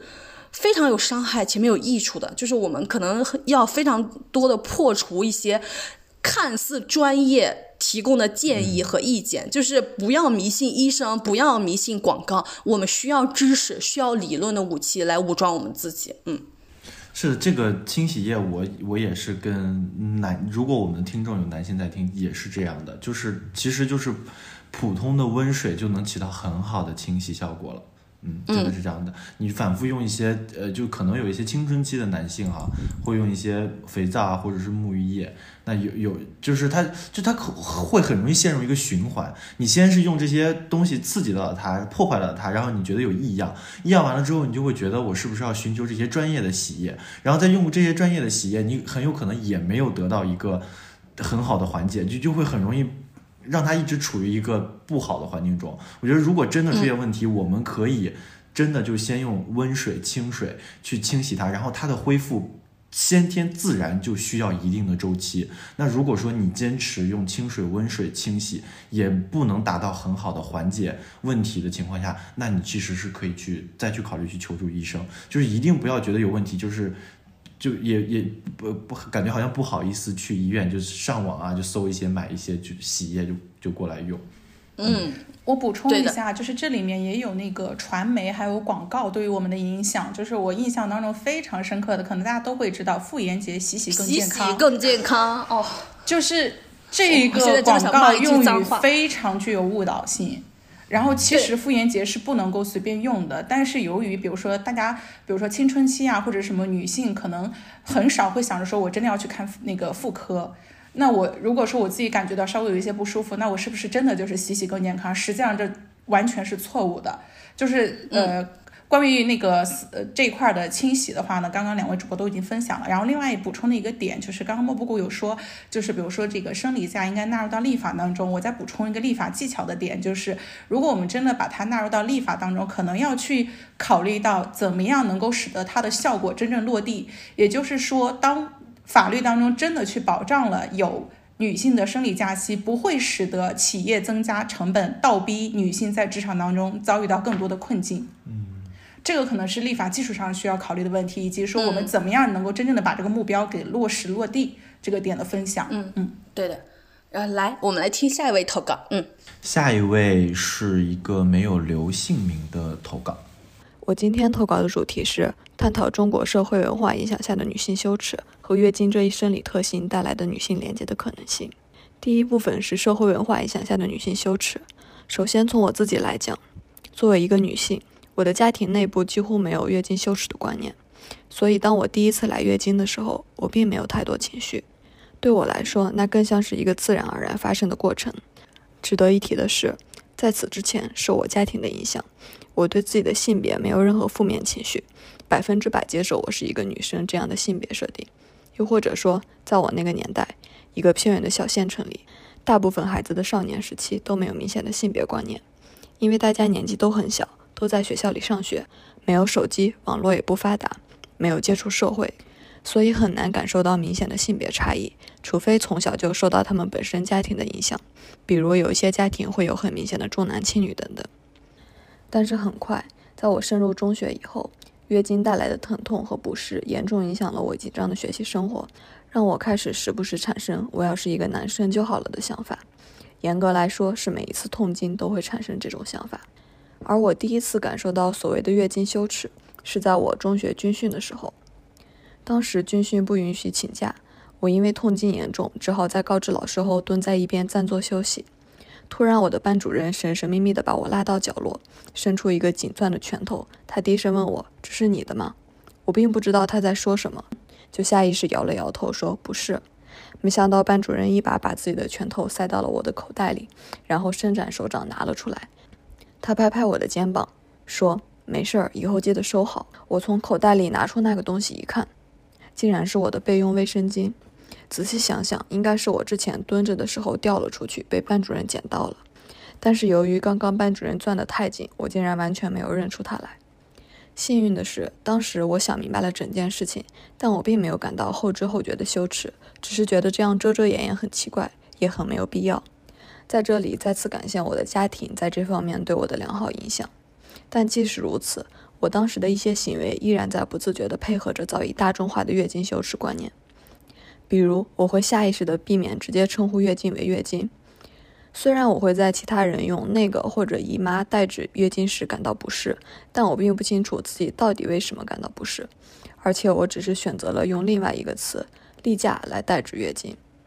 比如，当时学校的超市会在结账的时候专门用黑色的塑料袋装女生的卫生巾，所有女生都接受这个贴心的举动。这里的“贴心”要加一个引号。再比如，班里所有女生，包括我，都会把卫生巾藏在别人看不见的地方，并且在存放和拿取的时候遮遮掩掩。虽然我内心深处并不理解这些做法有什么意义，但在从众心理的驱使下，我还是选择了和大家一样。当然，这与目前中国主流教育体制中的驯化观念也有很大关系，但这与本期内容关系不大，我就不多说了。因此，我想说，家庭对于女性能否正确认识和接纳自己有很大的影响。但具有厌女倾向的畸形社会文化依然是一个逃不开的魔咒。只要你生活在这个社会中，你就很难不被它影响。我认为对此唯一的解决办法就是不断学习。女性一定要多读书、多锻炼，用知识和力量武装自己，保护自己的精神世界不受侵害，同时，我觉得各行各业的女性都应该努力奋斗向上走，只有掌握足够的权利，才能有真正的话语权。接下来，我也是想借用一件我中学时期的真实经历来进入第二个主题，探讨月经这一生理特性带来的女性连接的可能性。前面有提到，女生们不愿意让自己的卫生巾出现在公共场合中，所以她们经常出现在教室发现自己来月经，卫生巾却放在宿舍的情况。而我作为一个任何事情都习惯提前准备 Plan B 甚至 Plan C 的人，书包夹层里总是随时放着三到五片备用卫生巾。同时，我也是班里唯一一个在教室里有卫生巾的人。渐渐的，基本全班女生都向我借过不止一次卫生巾，甚至有一个女生，我和她同班三年，她基本每个月都来向我借一次卫生巾。这里有一个很有趣的点，其实我和这个女生平时不怎么说话，偶尔的交流也是直呼大名。比如我叫张三，他就会直接说张三你怎么怎么样。但是每次他向我借卫生巾的时候，他就会叫我三三。整整三年，每个月都是这样。在我的女性意识渐渐觉醒后，我由这件事情联想到了月经这一生理特性带来的女性连接的可能性。我相信每一个经历过痛经的女性都会更容易的去理解其他正在经历这一痛苦的女性，因为那是她们经历过的或者正在经历的痛苦。同时，她们也更能理解生育女性的辛苦。因为他们可以根据自身痛经的疼痛程度，去切实想象女性分娩所承受的痛苦到底有多大。而且，我认为月经这一生理特性所带来的女性连接，是一种天然的非理性纽带引起的连接。女性帮助其他处于月经期的女性，或者处于月经期的女性会主动选择女性寻求帮助，又或者女性自发为贫困地区的学校捐赠卫生巾。它完全是出于女性对于彼此之间相同生理特性的理解，或者说感同身受。这种连接并不明显，但却永远存在。再说回女生们向我借卫生巾这件事，虽然我很不愿意承认，但他们其中甚至有对我进行过校园霸凌的人。说实话，我这辈子都不会原谅那些人，也发自内心的希望他们永远过得不好。但当我问自己，如果当年重来一次，你会告诉他们你没有卫生巾，让他们自生自灭吗？我思考了很多次，答案依然是不会。也许这只是因为我是一个容易心软的人，但我相信，对于女性月经痛苦的胜利感知，也是让我做出这一决定的重要因素之一。最后，我始终相信，女孩帮助女孩不是一句空话，也希望所有女性都可以有清醒的头脑和强壮的身体。即使道阻且长，我们也要继续努力，去学习，去奋斗。行动起来才可以看到希望。我要说一下，就是那个曾经霸凌过他的女性应该感到羞耻，而这位给我们投稿的她并不是心软，而是她呃更坚强、更具有包容性。对对，嗯，所以我觉得就千万不要因为这个来去反思自己。嗯嗯，因为我我觉得就是这位女性朋友才是我们真正所说的英雄主义。就是他看过生活可憎的面貌之后，即使是那个可憎的人对他施加过伤害，他依然愿意从女性连接、女性共同体、女性共同遭受到压迫的这样的命运里面去施以援手。我觉得就这样才是真正的女英雄主义，而不是我们在第十一期提到的，就是呃，身为直女依然热爱男性的这种开玩笑的英雄主义。我觉得，对我觉得就这一点是非常之动人的。然后昨天霸王花又给我们分享一个片子，就是他这部片子还得了奖，叫《我的生理期》（My Time）。然后我也推荐给大家去看一看。然后我之前也有看过一个呃广州卫视的节目，叫《你会怎么做》，它是一个呃就是让一个受呃受到。困境的人，然后出现在公共的场合，然后会观察陌生人的反应。然后我看，我看其中一期，我流泪最汹涌的一期，就是有一个，嗯，非常小的小女孩，然后在大街上走，然后她的裤子后面全是血，然后就是路上每一个女性真的都施以援手，然后就是帮她买卫生巾啊，然后就问她是不是，呃，就爸爸妈妈。情况怎么样？然后这个女孩说自己跟爷爷奶奶生活在一起，然后就是很多留守儿童都都都遇到这样的问题，就是她的爸爸妈妈，尤其是女性的长辈，没有和她生活在一起。然后她在遭遇到人生第一次生理期的时候，就那种巨大的恐惧和无助，我觉得是很多人都难以想象的。对，就是呃，帮助女性脱离呃月经贫困，就真的是不是一句空话，就是它是我们切切实实就需要我们每一个女性、每一个男性都去思考的问题。然后另外一个点是。关于月经羞耻的问题，就我想到一个，就是我之前工作的好几个工作室，然后这几个工作室呢的老板都是男性，然后我们租的其实相当于是一个居民区的房子，然后在里面进行工作，然后在这个居民区的房子里面的卫生间里面，它是没有纸篓的，就是它，因为其实。大家知道，就很多马桶它是直接能把卫生呃卫生纸冲下去的，所以他就没有准备相关的纸篓。就在我们当时都普遍使用卫生巾的那那几年里面，我当时就一直在思考这样的问题，就是这个男性老板作为一个几十岁的可以说是比较成功的人，我觉得他不可能缺乏这种必备的知识，知道女性每个月会来生理期。但是他却没有在卫生间里面准备相关的纸篓，让女性的卫生巾有一个可以扔的地方。然后我就问其他的女性的同事说：“那我们怎么处理卫生巾呢？”大家就说：“我们每个每次都带一个塑料袋进去，然后把自己换的卫生巾卷起来，用卫生纸包起来，扔到塑料袋里面。等下班的时候再下楼去扔到那个外面公共的垃圾桶里面。”就是我们的女性到底活在一个怎么样的处境中？就在一线城市里面，我们。就不连一个在卫生间里面扔掉卫生就是废弃的卫生巾的自由都没有。我想说，就是，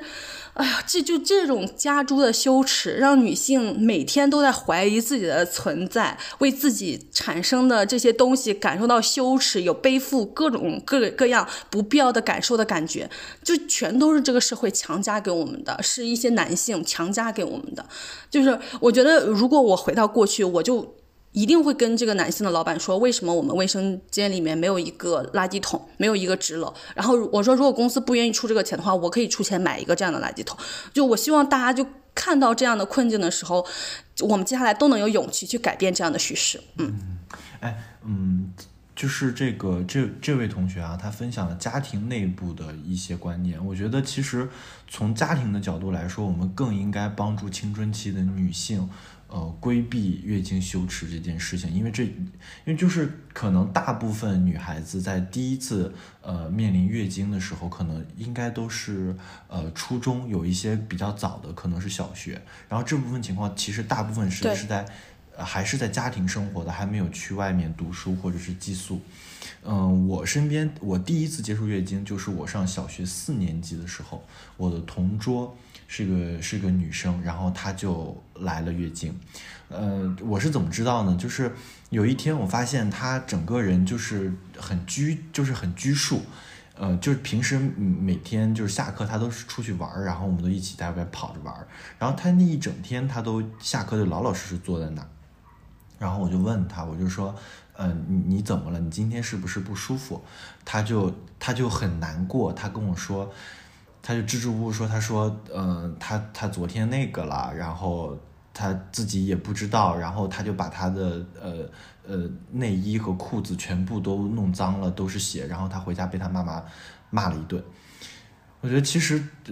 从从家庭的角度来说，我觉得从母亲的角度来说，我们更应该就我觉得应该帮助青春期的女孩子去去建立这相关的知识，然后当他们真的第一次遇到这些。”呃，他们不能掌控的情况的时候，我觉得应该应该给予的是，应该是温暖的、理解的、舒适的手段去来，就是解决这些问题，而不是而不是用一些侮辱性的言语，甚至有的有的母亲可能会因为说，啊你怎么弄脏了这衣服，这衣服怎么洗，就用一些很侮辱性的词语，就反而会更加会加剧。嗯，青春期的女孩子们对这件事情的羞耻感，她们更会觉，就像我们刚才上面说，她们会觉得这种事情好像它出现就是麻烦别人的一件事情。嗯，她就也没有，就是从第一次就没有对这件事情建立一个正确的一个基础的判断，所以之后的每一次，她们可能都会觉得啊，这是羞于提及的，这事情尽量让越少的人知道越好。嗯，我是希望说家庭能够给女孩子们。呃，培养一个这么一个好的环境。呃，我补充一下，就是刚刚一帆是说，就是呃，小朋友们在小的时候呢，家庭应该承担更多的责任，但是接下来这个责任的呃承担者呢变成了母亲。其实母亲，我我觉得就是在这里面为母亲证明一下吧，就是比如说母亲出现打骂固然是不对的，但是母亲这个态度也是因为她是受到社会规训的，对，有可所以就是责任的主体，而不仅仅是局限于母亲，而是比如说这个家庭里面是父亲，他也是要承担相关的责任的。那么除了这个家庭当中的父亲之外，还有我们这个社会环境和这个教育学校的环境，所以其实母亲是一个受害者。对。而且有可能他的母亲小时候也被他母亲的母亲这样对待过。对的，对的，我们当然是希望母亲能够对自己所遭受到的社会规训能够有警醒，嗯但是我们同时要理解到她所处的结构性的弱者的这样的一个地位。呃，这个是一个补充。嗯，就是关对关于月经的羞耻，关于月经的记忆，关于月经呃教育的方法，我觉得它是一个痛苦代代相传的过程。我觉我们不能只寄托于呃女性母亲来去解决这整个社会的结构性的困境，它一定是需要立法、政府、学校以及整个社会性教育的普及来。彻底的解决这个问题的，嗯，然后呃，我想起来之前随机波动有一期相关的节目，关于性教育的问题，他又说，不仅仅女性要接受性教育，男性尤其要接受性教育，尤其在很小的时候去接受呃性教育，因为其实很多时候加诸性伤害的主体是男性。我觉得我们可能就是有时候需要把犯罪的意识、伤害的意识从源头给它掐灭的话，我们其实就应该从就是对男性施加进行性的教育。刚刚莫布谷说到的那一期呢，我在录播课之前也听了，推荐大家去听，是第四十五期，名称是“今天我们如何教育男孩”，性别性教育也是性别平等教育。然后在这一期当中呢，他是邀请到了北师大的儿童性教育课题组的负责人刘文丽教授。然后刘文丽教授在这里面分享，比如说阴茎、阴道这些生理知识的用词的教育是十分必要的，而且我们的谈论也是十分必要的，因为它不仅能够帮助孩子要保护好自己，比如说我们的阴茎和阴道是不能够随便被别人碰触的。第二个的话呢，就是如果小朋友在受到伤害的情况下，我们没有阴茎、阴道这样的表述，他们可能没有办法表述到说我们到底是哪个部位受伤了。其实这些关键性部位的被侵犯，它是很影响到这个违法违规甚至是犯罪行为的一个定罪量刑的。所以其实小朋友呃的这个性教育、这些生理知识的这个教授是非常有必要的，只是一点补充，推荐大家去听，非常好的一个内容。哎，我我发现我在那个上一趴讲那个清洗那一趴的时候，我漏掉了我我想说的那个我曾经经历过的一次生理羞耻，就是历史的尘埃又一次通过这个播客、被我找到了。就是我呃我我我是很小的时候就我大概是四五年级的时候，就因为爸爸妈妈工作的关系，我就出去上寄宿学校了。就可能今天跟着家里的这个亲戚在这个学校读书，明天跟着家里亲戚去那个学校读书。呃，那个时候我应该我想了一下啊，锁定记忆应该是在五年级的时候，我发现我的阴茎有点不舒服，它会分泌一些嗯，就是呃有点泛黄的液体，就不知道是是尿道口分泌还是还是。包皮里面在分泌这些东西，当然它就会弄脏我的内衣，因为我那个时候我并没有跟着我的爸爸妈妈一起生活，我的衣服其实都是我的一些阿姨来帮我洗，我就觉得特别特别的，我就觉得这件事情是特别不好意思，我也就不敢去说，所以我之前也经历过，我一洗澡的时候我就特别爱拿肥皂去洗，然后就洗，其实会加剧这个行为。后来我为了不让它沾到我的内衣上，我就。我就想了一个办法，就是我拿一个纸巾垫在我的内裤的前面，就如果它是脏了，它只会弄脏那个纸巾，然后这就 让我有一，这就让我特别不方便的是，我不能在下课的时候跟同班男生一起去上厕所，因为我脱裤子的时候，我的纸巾就会暴露出来，我就觉得是特别羞耻的一件事情，所以我经常就是。嗯，就是我就一直忍着，我放学回家的时候，我就经过一个没有人的厕所，然后我可能会换一下我的这个纸巾，然后上厕所，或者是上课的时候我特别憋不住了，然后跟老师举手说我想去上个厕所，然后我自己去上厕所的时候，我再我再把它给换掉，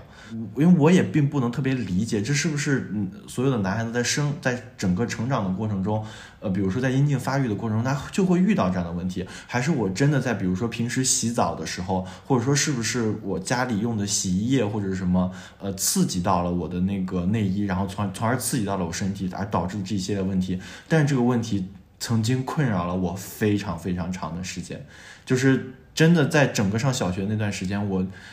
呃非常不敢，就是跟大家一起去上厕所。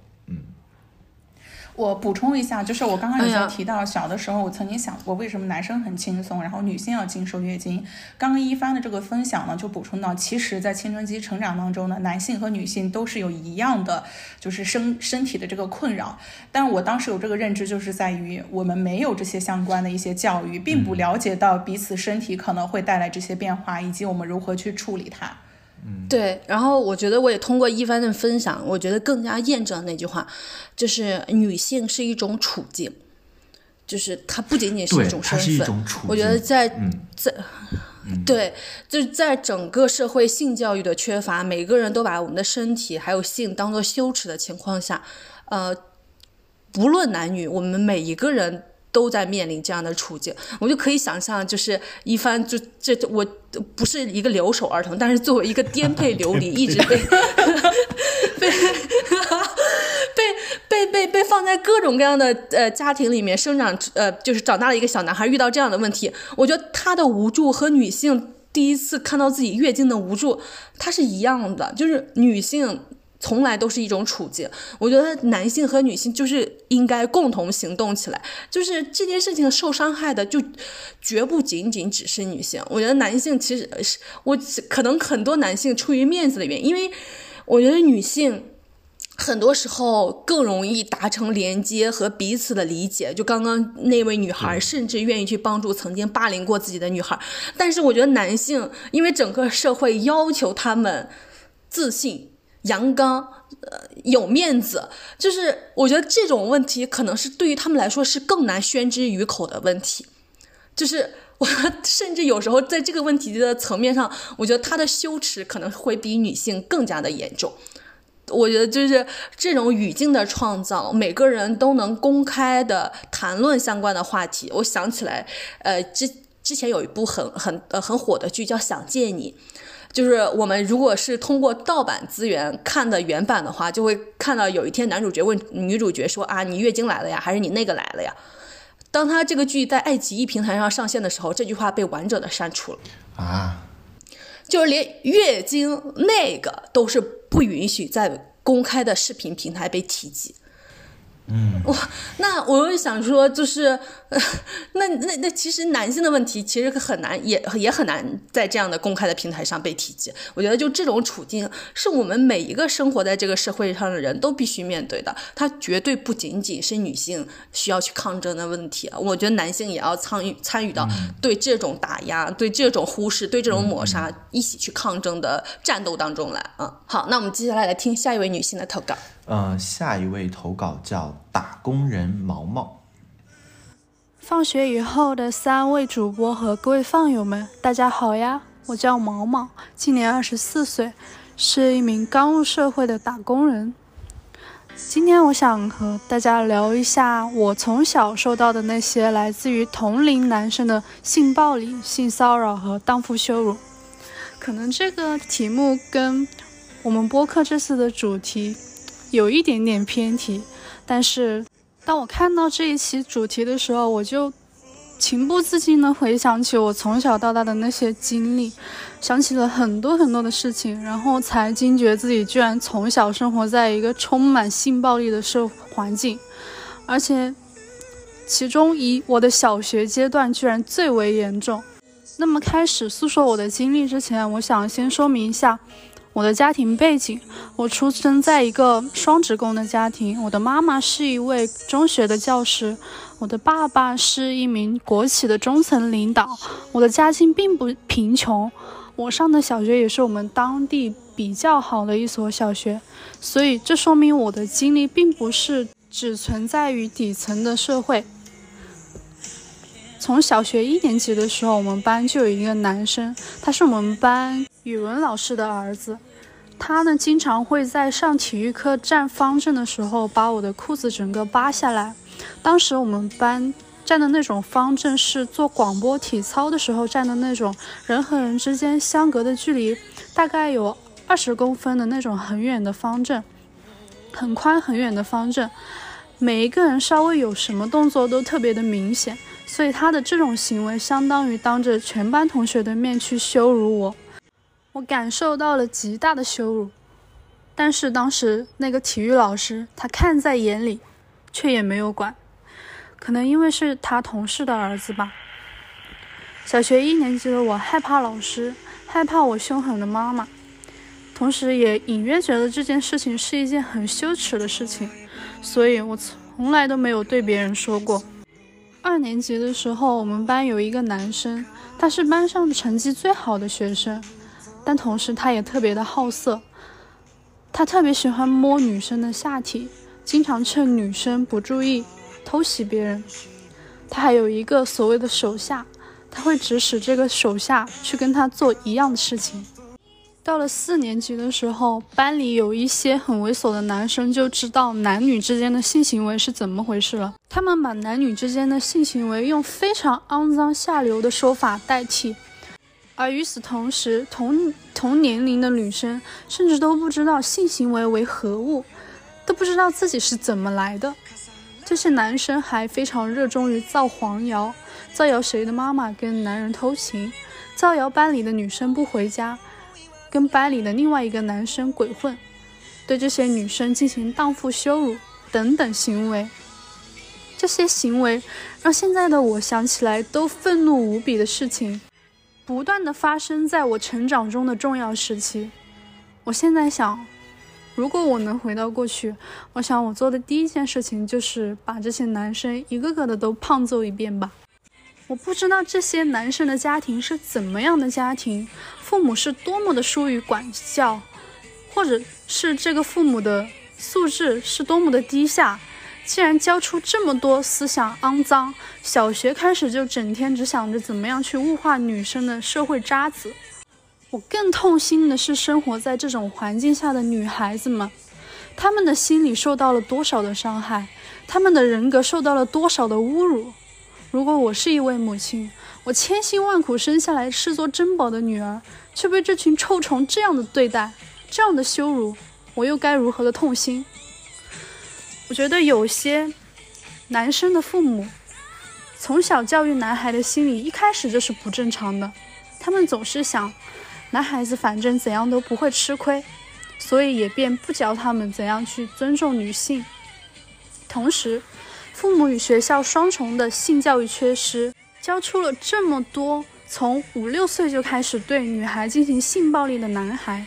也使得女孩子根本就不知道这样的行为是一种性暴力，也不知道如何去反抗保护自己。原先我以为我的经历是一个个例，只是我个人的经历。但在网络上看到这么多的与我相似的经历，我才知道这是广泛存在的，这根本就是一个社会性的问题。我的妈呀！就是这一期投稿听下来是非常的愤怒的，然后我在听到这一期投稿的时候，也会觉得我们这一期的选题也就是非常的有必要。嗯，在上一期的投稿当中呢，莫不过有分享女性是一种处境。就是我，我在回想到上小学的时候，比如说经常会有男生起哄在底下，就是说啊谁谁谁我喜欢你，然后其他所有的男生都一起去起哄，就是让女性处在那样的一个状态。包括呢，就是他也会去说，呃，哪一个女生是班里面最受男孩子喜欢，然后有最多表白的。然后呢，其他的女生呢，就是因为没有收到，就是在那种语境下没有收到男生的喜欢或者是表白，就被边缘化。其实不仅是女生被边缘化，还有一些比较处在弱势地位的男生也会被边缘化。比如说，我们当时班里面就会有男生，他可能，呃，成长相对来说比较慢，他可能说话呀或者什么的都会稍微有一些口吃啊，或者说有一些反应不及时，这。这样的男生，就是处在弱势地位的男生，也会被其他的男生嘲笑，也不会跟他玩。就是，呃，自以为自己没有问题的男生呢，总是喜欢抱团，而且去抱团嘲笑、诋毁他们。因为我记得，呃，小的时候我是当班长，然后我就能够看到这些男生会有欺负其他男生的情况，然后我就会去跟他们，嗯，就会去跟他们去反馈，我就说他们为什么要有这样的，就是但凡我们有一点公正平等的心，我们都应该平等的对待班级里面的每一个同学，而不是选择去欺负他、打压他，来去显示自己是跟别人是在一起的，自己不处于弱势地位的。所以其实刚刚我们前一个投稿里面也说到，比如说校园霸凌。我觉得这个情况是属于需要我们去重视的，在这个小学，就是在任何学学校的校园里面，都应该有一个良好的一个教育，去注重他怎么样让一个小孩子懂得为人的基本的道理。这不仅仅是一个性教育了，这是一个为人的一个教育。我我我把我我想贴个标签，我想把这些男孩子称为坐在教室后两排的那些男生。我我从小到大最讨厌的就是这一波男生。然后他们不仅是会根据，不仅像刚才那个莫布谷说的，跟就是欺负这些根据女孩子一些生理特征、长相。去给他们做排名，去污化他们，去取笑他们，用他们那些粗鄙的、粗俗的性知识去开这些色情玩笑，也不仅仅像霸王花说的那样，他会还会根据一些同学可能先天的一些生理上的特征去开他们玩笑，他们还会非常具备大男子气概的去边缘一些班级里可能比较相对内向、爱跟女孩子一起玩的一些男生，就在他们眼中看来这是非常娘的一群男生，他们会给他们开玩笑，会起各种。让人不能接受的词，比如说说说说说别人是一个假女人，说别人是个伪娘，就用了很多特别恶心的词汇去形容他们。然后我这个人也是在这些词汇中强壮成长的，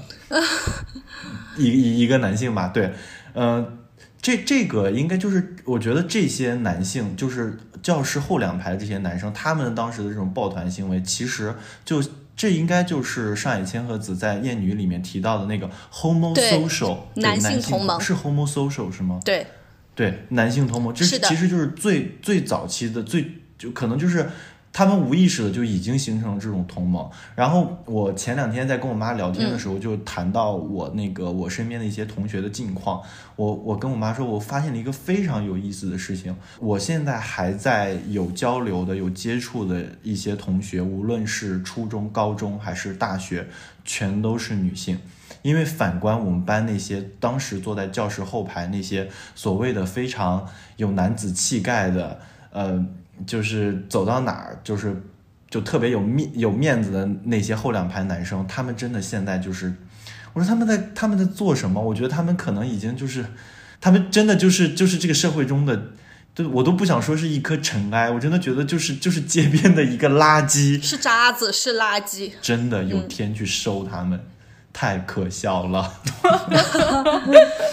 对，因为因为呃，就是提到呃提到上野千鹤子说的男性同盟的这个事情，就是男性首先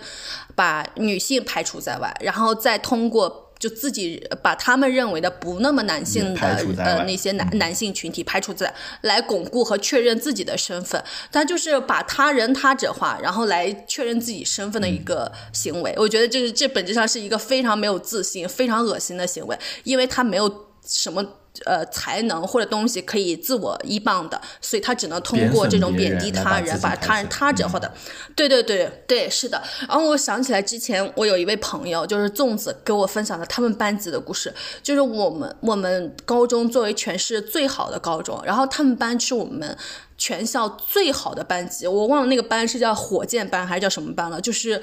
是整个市最优秀的、成绩最好的人进入到了那个班级，然后他就要他当时有一个标准是，你要么数学是满分，就是中考的时候，要么数学是满分，要么理化是满分，就你必须有什么是满分才能进入到这个班级，而且总分要又又要超级高才可以。然后他们班就有一个女生，呃，女生，你想想，一个女生进入到一个理科无比好的班级，其实是在整个社会打压之下，就是已经是非常非常艰难因为我们这个社会充满了各种各样各样的 bullshit，说女生理科不可能好的这种东西。然后这个女生进入到了这个班级里面，然后。一直在经历整个班级男性的各种各样的性的暴力和性的羞辱，然后排名，然后说这个女生长得不好看，长得丑，然后后来这个女生就陷入了抑郁，然后后面就休学了。就这个班级里面的基本上绝大部分的人是都能考上北大、清华各种各样好的九八五的，一个如此优秀的女性就被男性群体。的性暴力，就这样毁了一生。我就想，当时我听到这个故事，我真的是无比的愤怒的。我当时就想说，我们就想做一期。呃，关于女性从小到大遭受到的性暴力、女性遭受到的戕害的这样的一期播客，然后如果有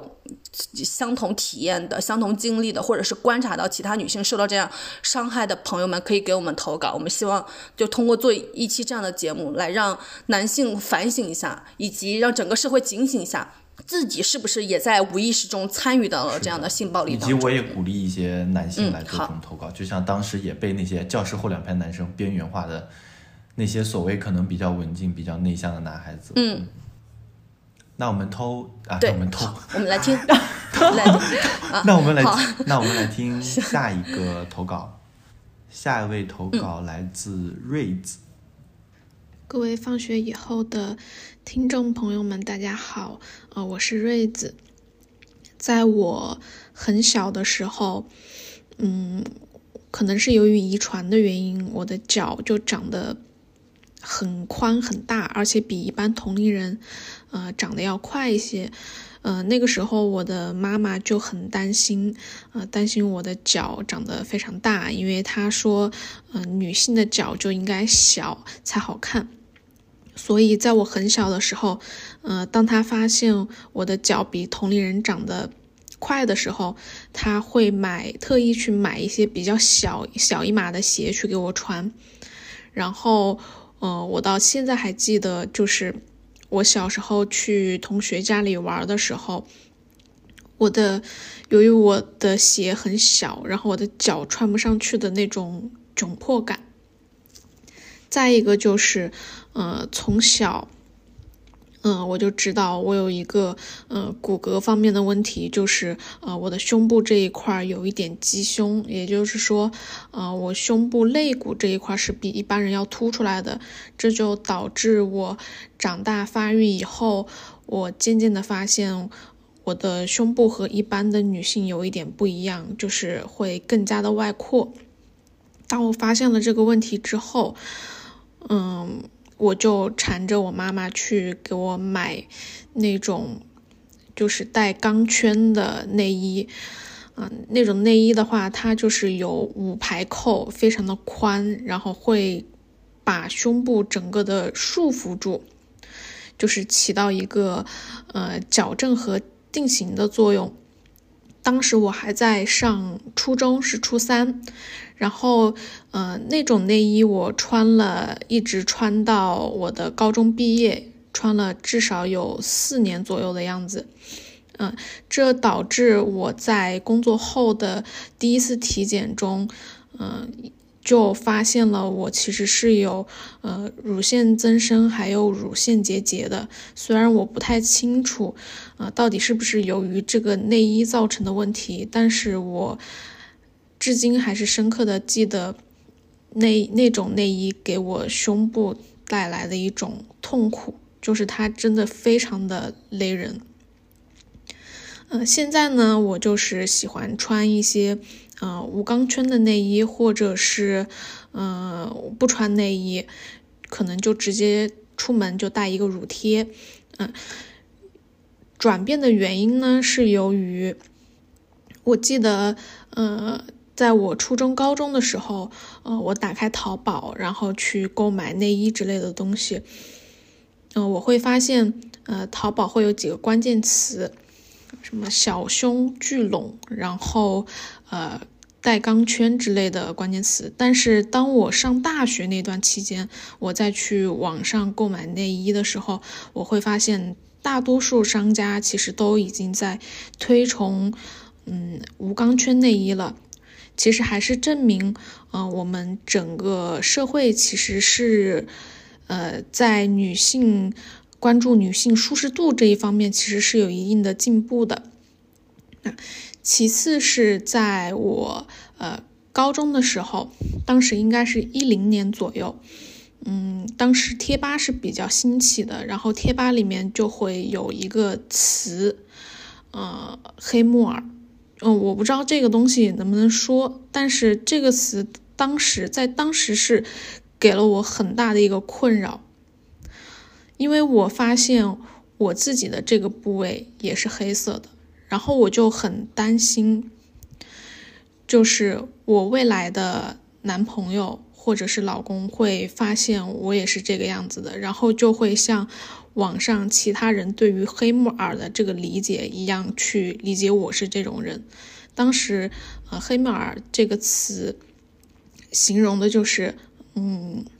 就是性生活比较多的女性。当时大家都觉得，呃，这个器官之所以会变黑，是由于呃性生活太过于频繁所导致的。然后，在呃，我当时是高中，然后在我大学之前，我都对这个深信不疑，而且真的给我带来了非常大的困扰。我就会时时刻刻的，特别是在洗澡的时候，我就会审视自己。我会想，为什么我会变成这个样子？我明明没有经历过性生活，为什么会是这样子？我会非常的焦虑。也经过这个之后，我变得特别的自卑，我不敢正常的去和呃男性去进行一些沟通和交流，因为我觉得，呃。一旦被发现了，这个就是一个抬不起头的事情。那到呃大学以后，我对我身体这方面的焦虑渐渐也有所好转。我小时候觉得我自己的脚很大不好看，然后觉得我的胸不好看，然后我非常恐惧“黑木耳”这个词，因为我在我的。大学之前，我并没有特别去接触关于女性方面的书籍，啊，或者是视频，或者是资料。但是当我上了大学以后，然后随着一些呃视频，还有公众号的一些呃科普，我就渐渐的了解到，其实我们完全不必为自己身体的这些问题去焦虑、去担忧。因为这些词它都是，呃，莫须有的，呃，一种对女性非常污名化的一些词汇。正因为有像放学以后，然后一些公众号的一些科普，我我现在不再对我的身体那么焦虑，我不会过多的去关注呃我的身体，呃我不会过多的去关注我的手是否好看，呃今天我的呃状态是不是最完美的。我没有再去关注这些东西，啊，我更加的关注自己的内心，呃，自己今天是否是有收获的，呃，是否是很高兴的，呃，我也会更多的去关注大自然，比如今天的天气是什么样的，呃，今天的空气是什么味道的，今天有没有小鸟在我的窗外叽叽喳喳的叫个不停。我觉得，呃，当我不再过度的关注自己的身体和身材，呃，我真的非常的开心和愉悦。其实这次投稿，嗯，我真的鼓起了很大的勇气。我是从元旦期间才开始，呃，听播客的，然后当时就很凑巧的就打开了最新的一期。就是关于终身学习那一期，然后感觉收获很多。嗯，我现在的状态是一个失业的状态，我刚刚从上一家嗯一家外企公司辞职了，因为我觉得，嗯，就是我大概能看到我十年后还在做类似的工作，所以我就想转行。嗯，做平面设计师，嗯，然后我最近的状态不是很好，因为我觉得我辞职之后我没有学到什么东西，然后我对未来也非常的焦虑，我也不知道我能否去，嗯，我能否去转行成功，然后。呃，之前看到了关于这一期，我就很想投稿，去把我关于身体、女性身体焦虑这一部分去跟大家做一个分享，但是我内心又很挣扎，因为我觉得我最近什么事情都没有做好，我是不是应该去花时间去给你们投稿，或者说，我到底？能不能去投稿？我对自己就很质疑，然后一直就拖到了今天已经十三号了，是十五号截止。然后，呃，我中午还在躺在床上，然后我就看到我们听友群里面，然后，呃，阿威老师说，任何艰难的时刻终究都会过去的。如果对于当下状态不满或者停滞不前，可以试试去给节目投稿。他说这是一种最直接、最快速获得正向反馈的一种方式。嗯，这就给我了一个投稿的勇气，然后我就立马起床来发表这个投稿了。嗯，以上就是我分享给大家的故事，谢谢。这里面我特别想感谢一下他的投稿，然后也很感谢阿威老师对他的鼓励。对，是的，就因为阿威的鼓励，我们才能收到这么好的投稿。嗯，对的，因为我觉得他非常非常的勇敢，去分享了关于自己在关于身体上的一些羞耻和困惑。实际上，如果没有他的分享，我觉得就是遭受这种身体羞耻的女性，仍然处在一个。孤岛的状态，大家没有感受到这种对这些侮辱性的词汇对于女性的伤害和影响。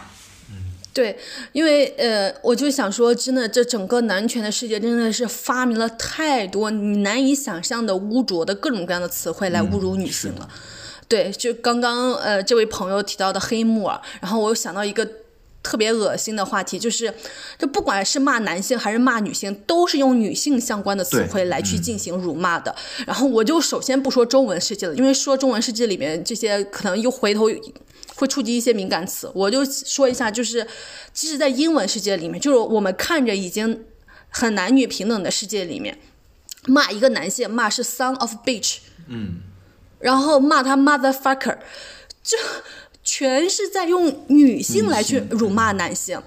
对。然后我我们前段时间有跟一个印度朋友吃饭聊天，然后他就聊到他们的文化里面，他们说之前都是骂 motherfucker，然后后来觉得这对母亲很不尊尊敬，开始骂 sister fucker。哇，我真的是大无语。我想说，我说 你你这真的是太扯，就你辱骂一个男性，却是用呃一个女性。用 mother 用 sister 来去辱骂他，就是他自己本身就不值得他本身的辱骂嘛，就是我真的觉得太可笑。我说这对女性太不公平了。然后我们这个印度朋友说，那我之后就骂 brother fuck。我说可以的，就是请你们推广一下这个词汇。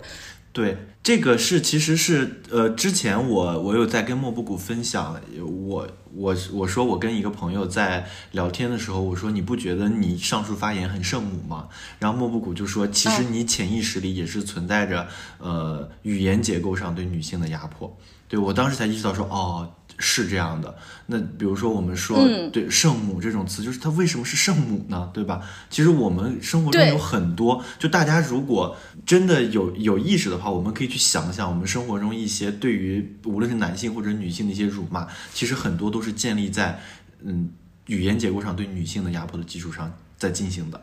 对，因为上次一帆他指责的其实其实是他的一个男性朋友，对，但是他却用的是圣母这个词汇，我当时就觉得哇，真的是大家真的是无所不用其极的在污名化女性，然后骂男性，呃的时候有时候会就是即使是一个他做了一个比较好的举动，骂他是妇人之仁，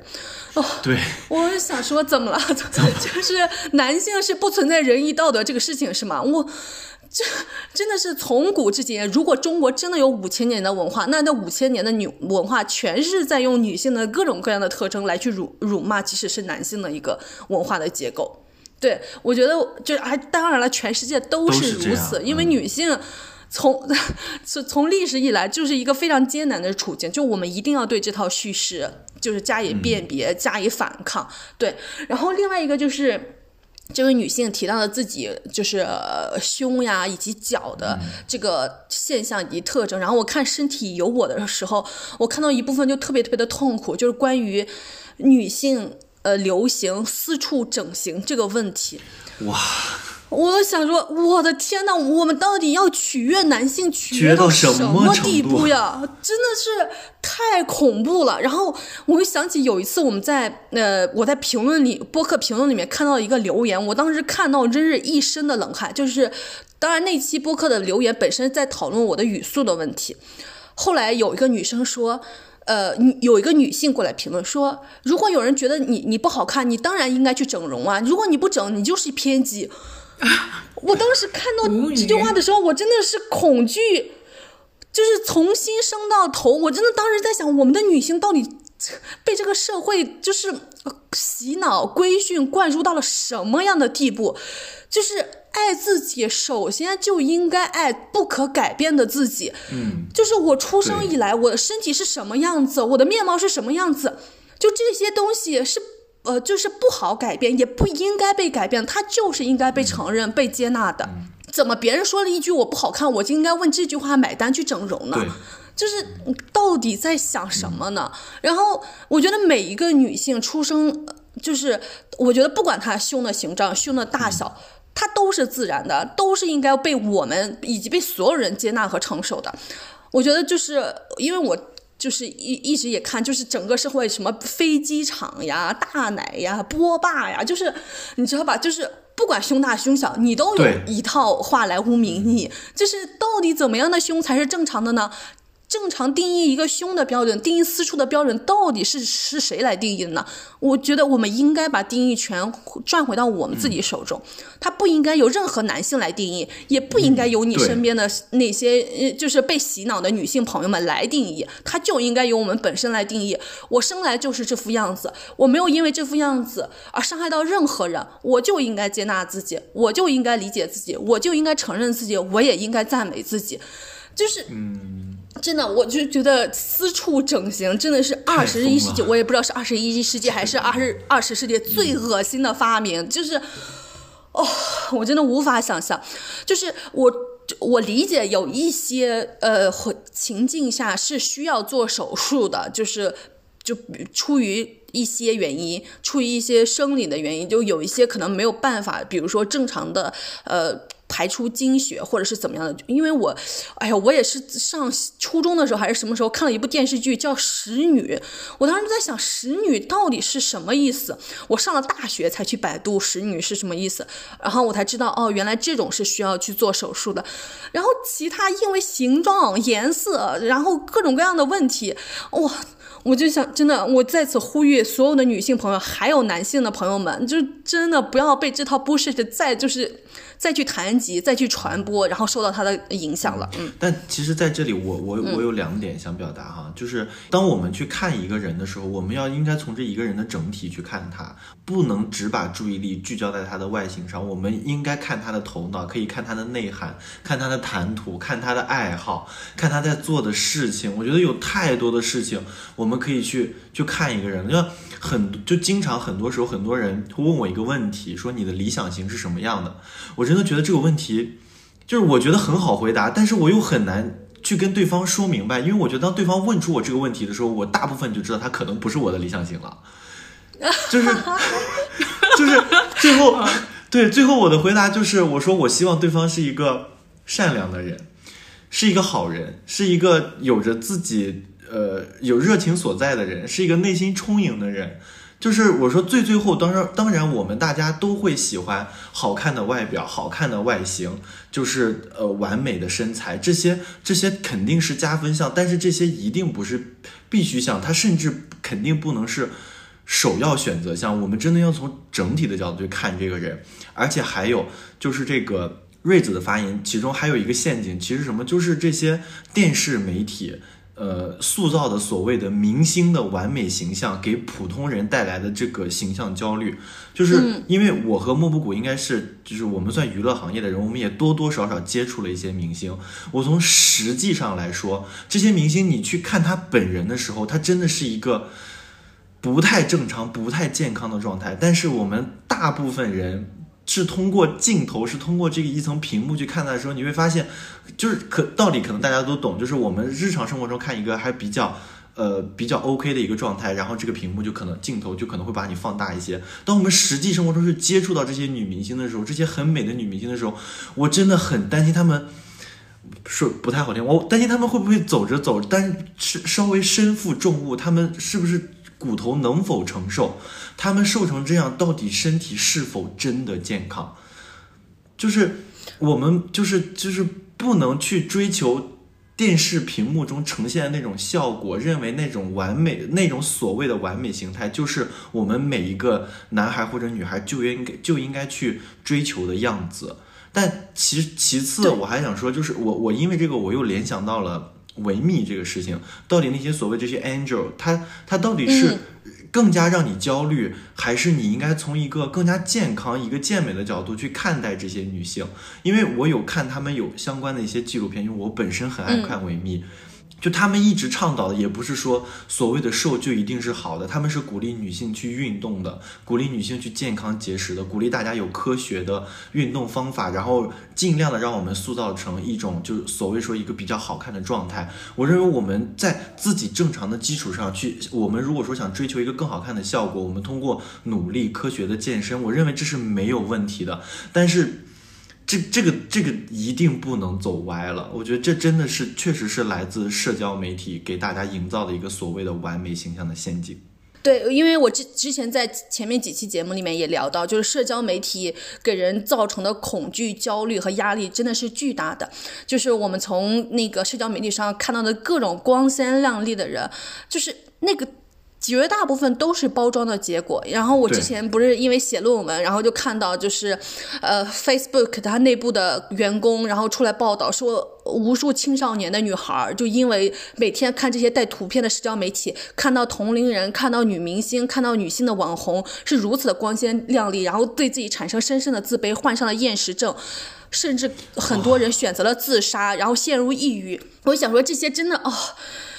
真的是太恐怖了，而且很多女明星，然后刚生完孩子立刻瘦下来。生完孩子的第二天提出来，孩子提着孩子出来，哇，就是光鲜亮丽的形象。然后我记得之前女呃呃英国的女星就发起过一项运动，当时我还在上学，我当时还不太理解这项运动到底是为什么。呃，就是英国的某一个王妃非常受欢迎的，我现在有点忘记她的名字了。在生完孩子，凯特王妃，凯特王妃，呃，对，在生完孩子第二天就又呃精致又苗条又漂漂亮的出现了所出现在了所有的媒体面前。这当然是可能是王室对她的要。要求他对自我的要求，他就必须得这个样子。但是英国女性由此就非常非常的愤怒，说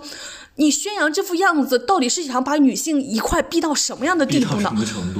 对我当时看到这个观念的时候，我是非常震撼的。我当时可能还在上高中或者是大学，我当时就在想，哇，为什么就大家会因此而想到这个层面呢？我当时甚至会觉得英国女性为什么会这么想呢？我就想说，她作为一个王妃，她有她王室的责任，当然是想要保持比较好的样子。当然，我从这几年开始看，我才知道，我天，这个事情到底是有多么的恐怖。所以我就无比的感谢艾拉，就是。她愿意在社交媒体上分享一个女性真的怀孕之后所面临的各种各样的困窘不堪，然后经常大笑一下就会漏尿，就这种种种的事实，就是一个女性在真实的生活处境中就是在面临面临着种种的这样的不堪的情境的，她绝对不是好多好多女性明星展现的光鲜亮丽的那个样子。然后我就想起来，就是。整容也是一个，就是在这种巨大的身材羞辱和身材焦虑、容貌焦虑、容貌羞辱之之下，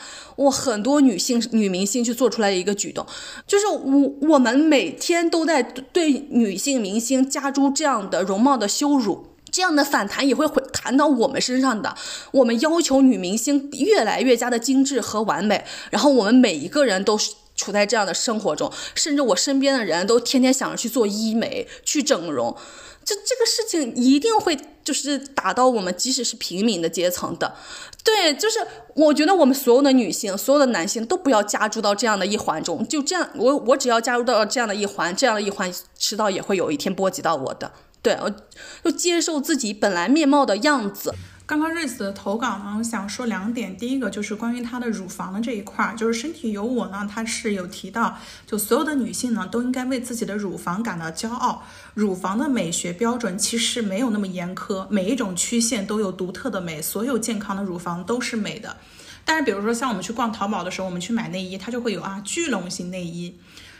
聚拢型内衣就是不允许，比如说外八字的或者是扩胸的这种胸型的存在。那另外一种的话呢，就是为什么要买内衣？是说胸部会下垂。实际上，内衣并不能够解决胸部下垂的问题，它是一个地球引力的一个问题。然后第二点的话呢，就是他谈到了关于阴唇的这个部分。实际上，身体有我呢，第十三页当中呢，也有特别去说到，就是阴唇的颜色，其实各种各样的颜色都是有的，它并不是需要去治疗，或者是需要它是一种疾病，这个完全不是的。然后我觉得很多的女性，比如说如果没有这位投稿人的分享，可能我们。没有办法知道或者是体会到这些女性遭受到这些困扰的时候，她们可能在没有得到足够的信息量或没有一个正确的认知的情况下，就会使得自己的身体受到伤害。我觉得这个地方是想要跟大家分享的。我这部分没了。哦，我还想起来一个关于脱毛的事情，我觉得这个事情也很恶心。就是，呃，当然了，这个可能是美国文化传传输过来的。就是女性可能每次约会之前呀，要给自己的腿呀，还有私处，还有腋下，尤其腋下，就腋下脱毛这个事情，我的天，简直是无所不用其极。然后用这个来觉得你才 ready 好去跟一个男性去约会，然后去发生关系。我想说，我的天呐，那对男性有什么要求呢？对男性的要求就是，就是很多男性甚至都不洗头、不洗衣服、不洗内衣，就是怎么就对女性有这些无所不用其极的要求呢？而且你知道，有时候脱毛，我就看那个《老友记》里面那个脱毛是什么蜜蜡脱毛有多痛苦，就是 就是莫妮卡跟 Rachel 在相互脱毛的时候，在拽的时候都互相在大骂脏话，因为真的是痛到不得了。就是女性凭什么要承担这些痛苦去取悦男性呀？而且毛发本身就是人天然天生的一部分，为什么就是除非你有特别特殊的需求，比如说那个，哎呀，我现在想想，我也想不到什么特殊的需求，除了那个选美要穿比基尼，但是我就又觉得选美也是一个特别恶心的事情。对，就是为什么要要脱毛？就是而且我我之前看到一个，呃。自称是嗯女权主义者或者女性主义者，他发微博推销那个呃脱毛脱毛剂、脱毛仪，就各种的相关的广告。然后他写的各种各样的文案，就说女性应该脱毛，什么怎么着怎么着。我当时看到，我就想说，为什么一个女性主义者也要去认同这套 bullshit 呢？就是啊，我想也这里面也想跟所有的女性朋友说，而且男性凭啥不脱毛呀？而且男性脱毛，男性的毛发还被认为是性魅力的象征之一。对，我想说，就是我们就如此的不平等嘛？女性的毛发就是羞耻，男性的毛发就是性魅力的象征，这太不公平了！都什么鬼啊？就是嗯，毛发自由，好不好？来，我们听下一个投稿。毛发自由，可以。收听放学以后的观众朋友们，大家好，我是 Teresa，今天和大家分享一些关于性羞耻的故事。我二十岁，一直生活在一个非常保守的家庭，从小父母就教育我说女孩子要洁身自好。后来谈恋爱后，妈妈就叮嘱我说，在结婚之前不能发生任何的性行为。到时候结婚的时候才能获得男方的尊重。我能理解长辈对性有着很强烈的排斥，但我完全不认同。那我自己是怎么看待这个问题呢？首先，我自己没有性羞耻感，我不记得是什么时候，嗯，了解到性这样一个东西。应该是小学那时候玩电脑就会跳出来莫名其妙的网站，第一次接触到这种东西就非常好奇，会把我看到的东西分享给我的朋友，然后大家交换自己知道的秘密。初中之后，嗯，学校有一些关于性的课程，但是那个课程讲的不是很完全。当时会觉得性是一个非常羞耻的事情，是一个女孩子不能触碰的事情。真正接触和了解性行为是高中的时候，当时网络比较发达，可以从网上获取很多资源，了解很多信息。身边的朋友思想也比较开放，我们就会聊一些女孩子在性行为当中如何保护好自己。如何正确使用避孕套等等，那时候就觉得性是两个人在接触产生感情之后自然而然发生的事情，是一件可以带来快乐的事情。当时在老家那一边，和我一样年纪的女孩子，有一些因为未婚先孕就选择了结婚、退学、外出打工。也是我觉得很遗憾的事情。后来接触到越来越多的人，我才发现，不是每一个人都像我一样了解这些知识。有一次，大学室友去某个公司实习，他负责审核出品一本有声书，书中有很多关于女性生殖器官的描述。他回到宿舍之后告诉我们。他说，他不觉得书中应该出现这样的词汇，这样的词汇让在他看起来是非常肮脏的。我很不认同他的观点，但是我又找不到合适的理由跟他争辩。还有一个室友，他是在大学通过我和身边的朋友才了解到性行为这一过程，当时我觉得很可悲。身处于这样一个大环境，一个大学本科生居然对这种生理常识没有一点了解。很多女孩子在当下的环境里，比如有一个保守的家庭，他们的父母和朋友会对性避而不及，而在学校接受到的性教育又远远不够，这就导致他们获取性的知识渠道非常闭塞。其实我遇到最大的困难不是在于我自己，而是在于我身边的朋友。我很担心他们真正有一天要面对性行为的时候，他们没有足够的能力保护好自己，没有足够的知识储备做好这件事情，又或者是因为性羞耻不敢向身边的朋友提及自己的遭遇，所以。我想让所有人知道，性不过是两个人之间想要快乐的一种行为而已，就像你、我、他吃饭、上厕所是一样的。你有掌握自己人生的权利，每个人都有追求快乐的权利，它是生活的一部分。最后，希望大家都能自由自在的享受生活。就是感谢 Jerisa 的投稿，然后这里面我有两个点想分享的，一个是关于处女膜的问题，我也是这几年才知道，就是处女膜原来是一个伪概念，就是它并不是一个完整的膜。我因为我我想象中它就是像一个类似保鲜膜一样的东西，在我还没有过关于性的知识，还有女性身体的相关知识的时候，然后最近几年我才知道它就是像它是一个一一个孔洞状的东西，然后在《身体有我》里面这本书里面，它把它形成是一个花廊，嗯。就是一个花的穹顶，然后这样大家可以过去，因为处女膜就不可能是一个完整的膜瓣，不然的话每个月的经血是没有办法出来的，所以就对对，呃，所以处女膜就是一个非就是一个伪概念。然后，呃，其实大部分女性在第一次进行性呃性呃性行为的时候都是不会出血的，而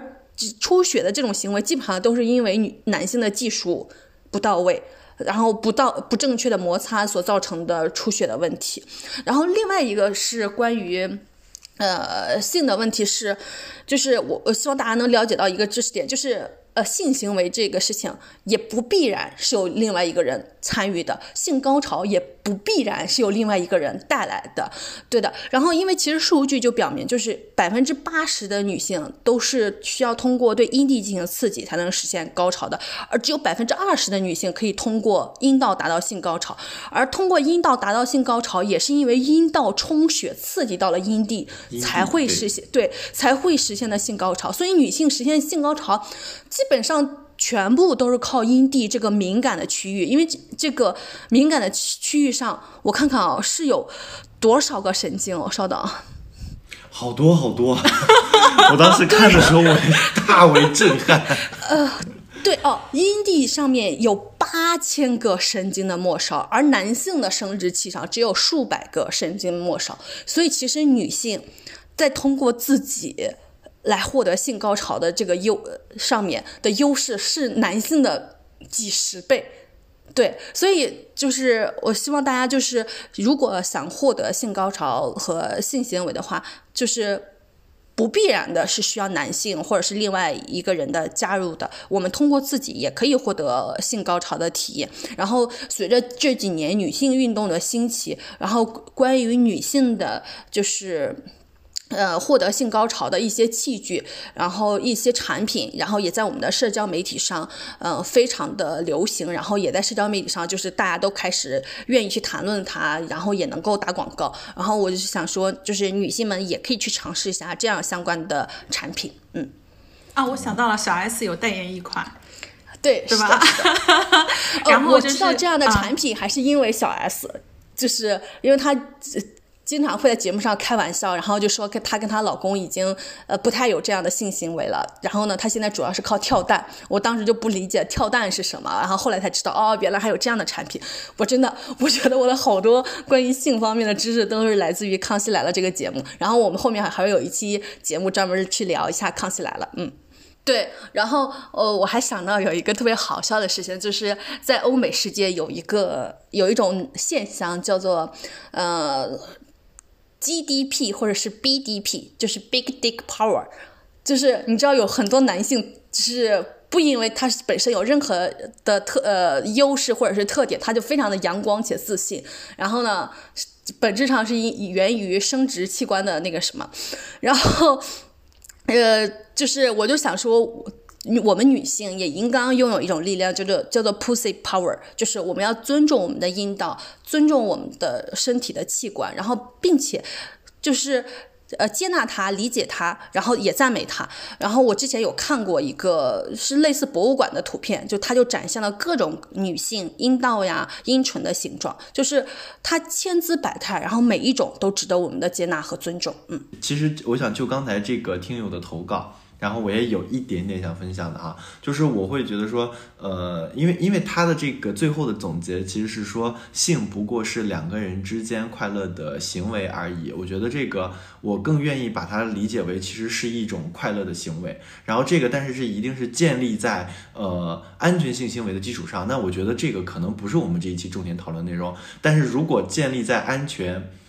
性安全性行为的基础上，我觉得可以套用一句霸王花曾经回复某位听友的话，就是想想去就去，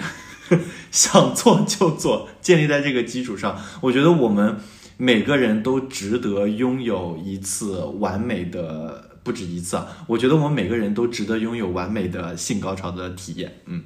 希望每个姐妹们都拥有这样完美的体验。好，我们来听下一个投稿。Hello，放学以后的听众朋友们，你们好，我是茶童，是一名准外科医生。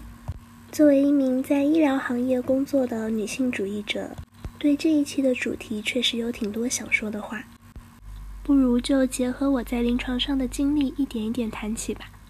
我在产科病房里见到过最年轻的女孩是十一岁，宫外孕，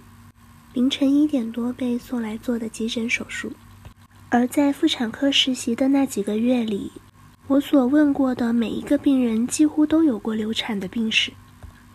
这是令我印象最深刻的事情。我到现在还清晰地记得自己当时的讶异和带叫一声“见怪不怪”的表情。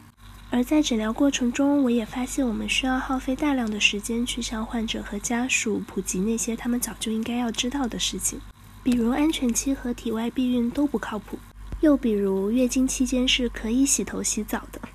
在这样一段说不上长的实习时间里，女性对自己的身体的羞耻和无知，以及他们所带来的最直接的后果，就这样密集地摆在我面前，让我不得不去思考这背后的原因。我也和我的舍友讨论过这些事情，他当时叹了一口气说：“哎，女孩子还是要自尊自爱。”这句话虽然也没错，但我还是觉得有一点过于轻飘飘了。当一个现象频繁地出现在这么多人的身上，那么除了个体的选择，这背后一定会有一些更宏大的结构性的原因，比如整个大环境对女性身体的凝视，对性教育的羞耻，又比如在婚姻关系中被迫让渡的一部分身体的掌控权。毕竟，一个心照不宣的事实是，他们所承受的很多本可以避免的痛苦，其实都来自于那个不曾出场的男性。有许多女性，特别是中年女性，由于伴侣不愿意配合做避孕措施，会在多次流产之后选择使用宫内节孕器进行避孕。那天在诊室来了一个阿姨，她已经是第二次上环了。第一次由于副作用导致持续的出血，所以就取掉了。但这一次副作用还是很明显。于是我的上级医师就跟她说，她可能不太适合这种方式，就回去好好避孕就行了。她就笑了一下，说：“没有办法呀，老公不同意。”虽然很荒谬，但我们也没有再多说什么，因为我们心里都清楚，虽然身体是你自己的，但是当下的环境和社会结构就是给了对方说不同意的权利和底气，并且在带来这一切后果之后还能完美隐形。所以，与其去说那些女孩子不自尊、不自爱，我反而更希望能够反思，为什么没有人好好教过她什么是自尊，应该如何自爱。又是否有人教过他的伴侣如何尊重身边的女性，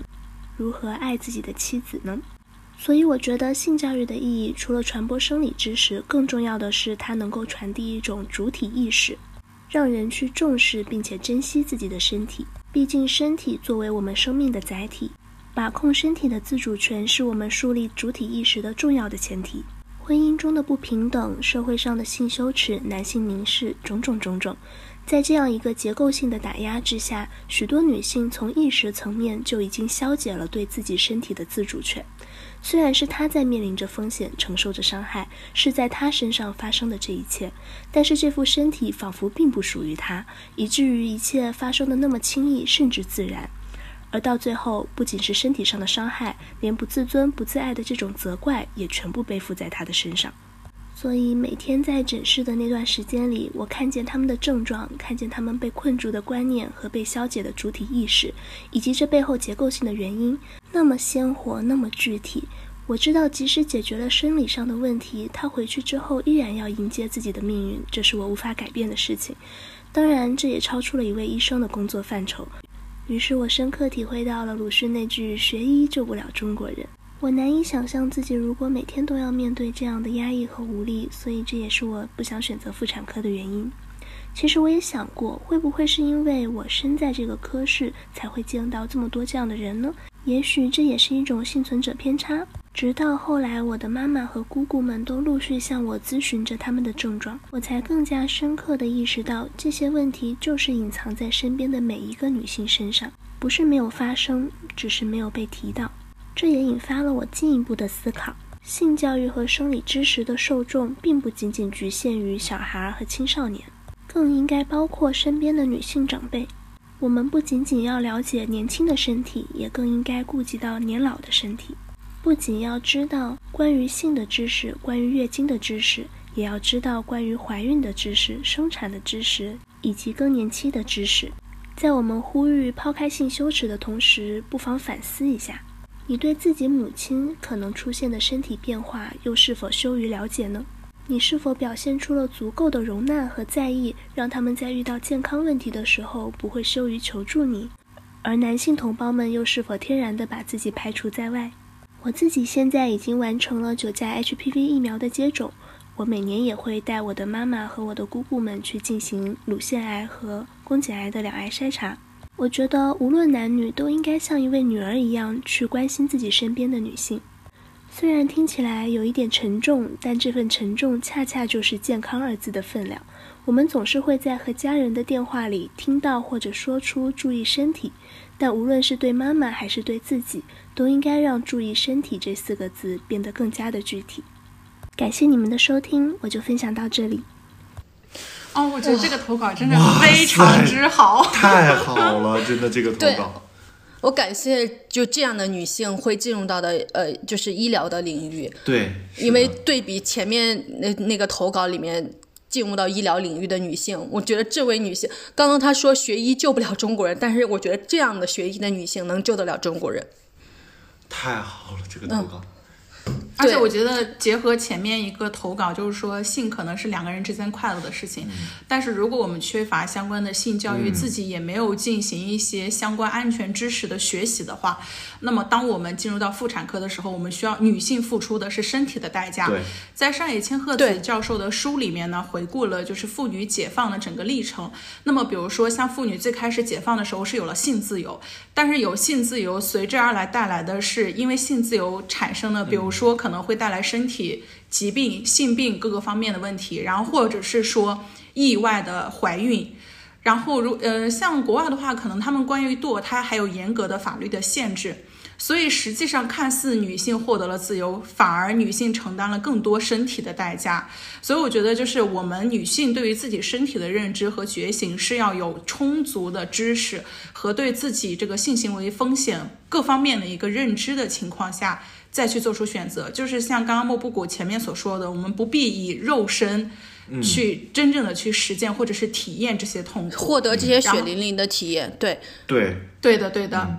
然后查统哦，这个医准外科医生他还有一个分享很好的点是，我们刚刚在前面一直在说性教育从未成年开始是非常必要的，但是因为这一位投稿人他自己的母亲和他的姑姑都有向他咨询，就是。咨询这些关于妇科的一些问题，也让我们看到，其实我们需要关注的不仅是未成年人，还有我们，比如说中年，甚至是处在老年阶段的女性，其实她们都有自己可能羞于启齿的身体的问题。我们谈论它，正视它，就是使得所有的女性都能够有让自己的身体免于被污名化和能够及时得到治疗，让自己处在一个安心舒适状态的一个情呃状态下。对，就这一点，我就想到，就是因为呃，我们的妈妈，然后我们的长辈，呃，一些中老年的女性，因为之前计划生育的政策，很多女性体内都被上了节育环，而这个节育环对身体的危害是非常之大的。然后我们的母亲，我们的女性的长辈。就经历到了各种各样的妇科疾病的折磨，都是因为这个节育环。我想说，因为刚刚其实一帆提到一句话，想去就去。其实我刚刚在那个点就其实就想反驳的，我在这个地方反驳一下。我觉得女性千万不能想去就去，就是。你想象到的欢愉啊，对你想象到的欢愉都不一定能得到你呃，而这个性性行为和基本上所有的恶果都是由女性来承担的。我们首先不说怀孕这种更可怕的后果，我们就说呃 HPV 病毒这件事情。嗯，HPV 病毒就基本上全是男性带来的。但是，嗯，HPV 病毒在男性的生殖器官上却造成不生不了什么影响。但是，一旦发生纳入性性的性行为，这个病毒传传染到女性的身上，这个病毒就会在女性的身上滋生病变，严重的话就会导致宫颈癌。就宫颈癌是一个。就是剥夺女性，呃，生命的排名前前二的一项那个癌症，对。然后我在这里面也非常鼓励所有的女性都去打宫颈癌的疫苗。就是如果你是已经超过二十七岁，如果你在二十七岁以内，你就去打九价的；如果你超过二十七岁以上，那就去打，呃，先打四价的，可以过几年再去打二价的，因为二价是对那两项会引发癌症的病毒的，它的那个有效期是最久的。但是四价跟九价还会对一些性病的方面有更多的防护。所以大家可以先去打四价跟九价的，然后再过几年以后再去补打二价的。然后我觉得有一点特别好的，就是我最近唯一一个收到的好消息，就是石家庄宣布从此以后给十四岁以上的女童还有女性免费打宫颈癌的疫苗。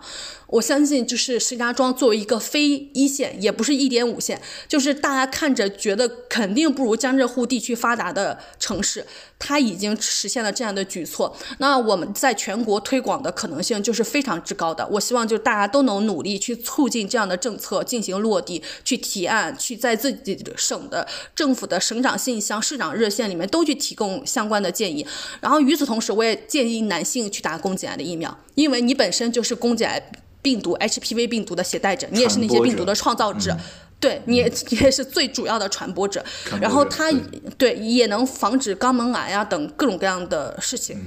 另外一个就是关于避孕的问题，就首先，呃，节育环这个真的是对女性巨大的摧残。其次，让女性吃紧急避孕药也是对女性巨身体巨大的身体的伤害。很大的伤害，对，对，然后呢，其实避孕套也不能保证百分之百的避孕。然后你像就别说各种各样的男性不愿意戴避孕套这种恶心的事实了。对然后我对我在很小的时候读龙应台的书，她的丈夫就去结扎。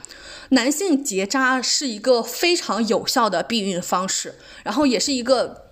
比较一劳永逸的，然后对呃身体损伤也非常之小的，因为女性的各种各样的避孕方式都身体的损伤都非常之大。我也想说，就是男性朋友们，如果你们近期内一段时间内真的不打算要孩子，请请去结扎，因为回这个结扎的手术，回头你如果想要孩子了，还可以再重新的，就是回来。对，然后我支持男性去结扎的自由，希望所有的就是目前阶段不打算要孩子的男性，但是却一直在进行纳入式性行为的男性，能够勇敢的去结去结扎。嗯，对，但我在这里我，我想补充的是，无论结扎与否，我其实都是想提醒，就是各位女性，如果你的另一半或者你的性伴侣在提出想进行无套性行为的时候，是一定要拒绝的。就是对，而且、嗯而且你就可以判断这个人不咋地了，就是可以尽早跟他结束相关的性行为和嗯生活伴侣的关系。嗯我我真的认为，就是我我我不能说概率，我只能说百分之九十九以上的所有的意外怀孕都是男性一场不负责任的一个预谋。其实就是对其实戴个套是一件非常非常简单的事情。我且不说它在避孕方面能够起到的效果，它就单从呃性病的传播上，它就能它也能起到很好的效果。而且现在的这些技术真的已经很发达了，我们有有各种各样。就是薄厚程度的，包括有储精囊的和无储精囊的各种类型的避孕套是可以使用的，就是就是其实就是一件很简单很简单的事情。如果他说啊我体外射精，或者说啊我算准了你的生理期，我现在就想说一句射你大或者真的是对，或者说啊，我我们想我们一起去追求一种更亲密的感觉吧，这都是鬼扯，这都是鬼扯。只要有男性提出这样的需求，真的就是我们的女性听众们，我们的女性朋友们一定要一定要打起十二分精神，坚决 say no。嗯，当然，如果我当然就是，如果说你们真的就进入婚姻了，你们有着非常固固定的其他的关系，我觉得可能不带这个的讨论讨论不不范围内啊。不不，我觉得即使是在婚姻关系中，也依然应该坚持那个戴避孕套。嗯，啊，结合一帆刚刚的发言，让我想到我之前是看了一个资料，就是关于这个避孕套。实际上，我们现在的避孕套是分尺码的，分大小的。然后呢，很多男性呢，可能就是迷之自信，没有办法选择合适的避孕套。这样的话呢，就会导致可能戴了避孕套也没有效果。然后呢，当时有一个对对对，就是这个也是属于这个就是男性的身体羞耻，他是没有办法选择小的或者是正好适中的。然后那个当时的有一个专家呢，就说实际上我们避孕套就是不要分大小，因为你从这个统计数据上来说，哈，并 normal size。也对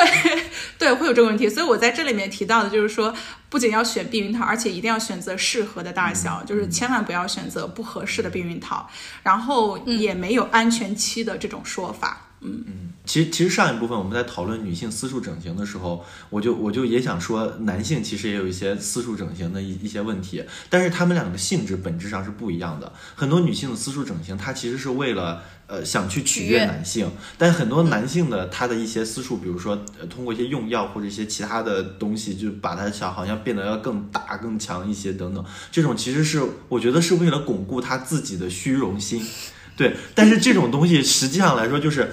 就是这就是真正的有过就是很好性生活经验的人都会知道，这个东西就是，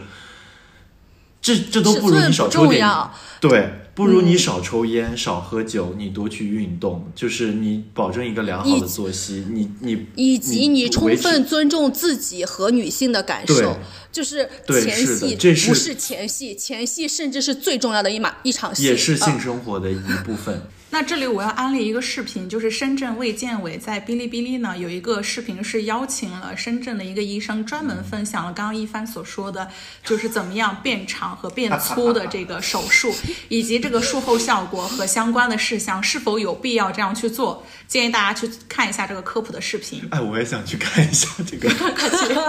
可有意思了。好的，哎，那要不我们听今天的下一个，来自阿若。嗯。嗯，嗯放学以后的听众朋友们，大家好，我叫阿若，现在在上海是一名公众号编辑。想要给这期节目投稿，是因为我前段时间目睹了一件对我来说冲击力蛮大的事情。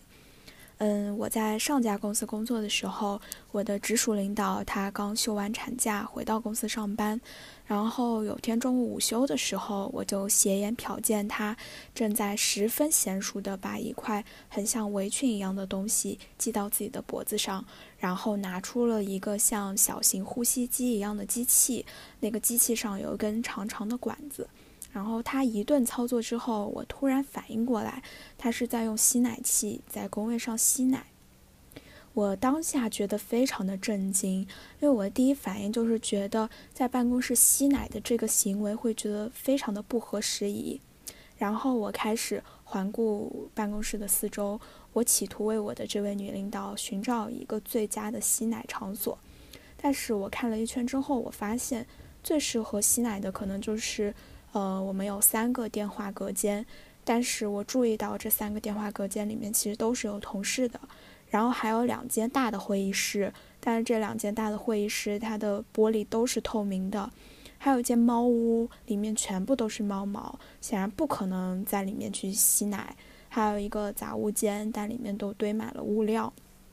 嗯，然后我注意到那个吸奶器它其实要插电的，所以在卫生间里不方便也不安全。整个我们写字楼，呃，都没有一个专门的哺乳室。然后这样看了一圈之后，好像我发现工位确实是一个比较适合的地方。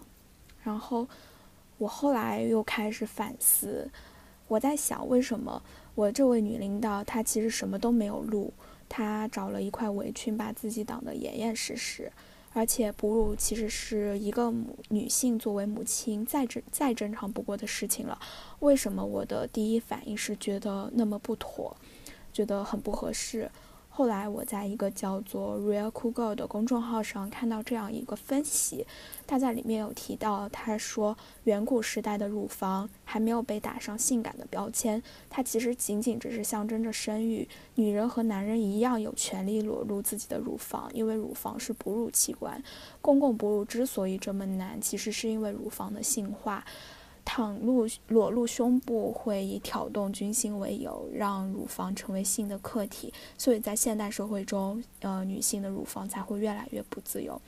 我相信大家可能都或多或少都会经历过，我们在小时候发育的时候会被一些淘气的男孩子嘲笑，他们会说大了你胸大了就是胸大无脑，那小了就是飞机场。包括现在很多整形医院，它也会趁机宣传说胸是女性的第二张脸。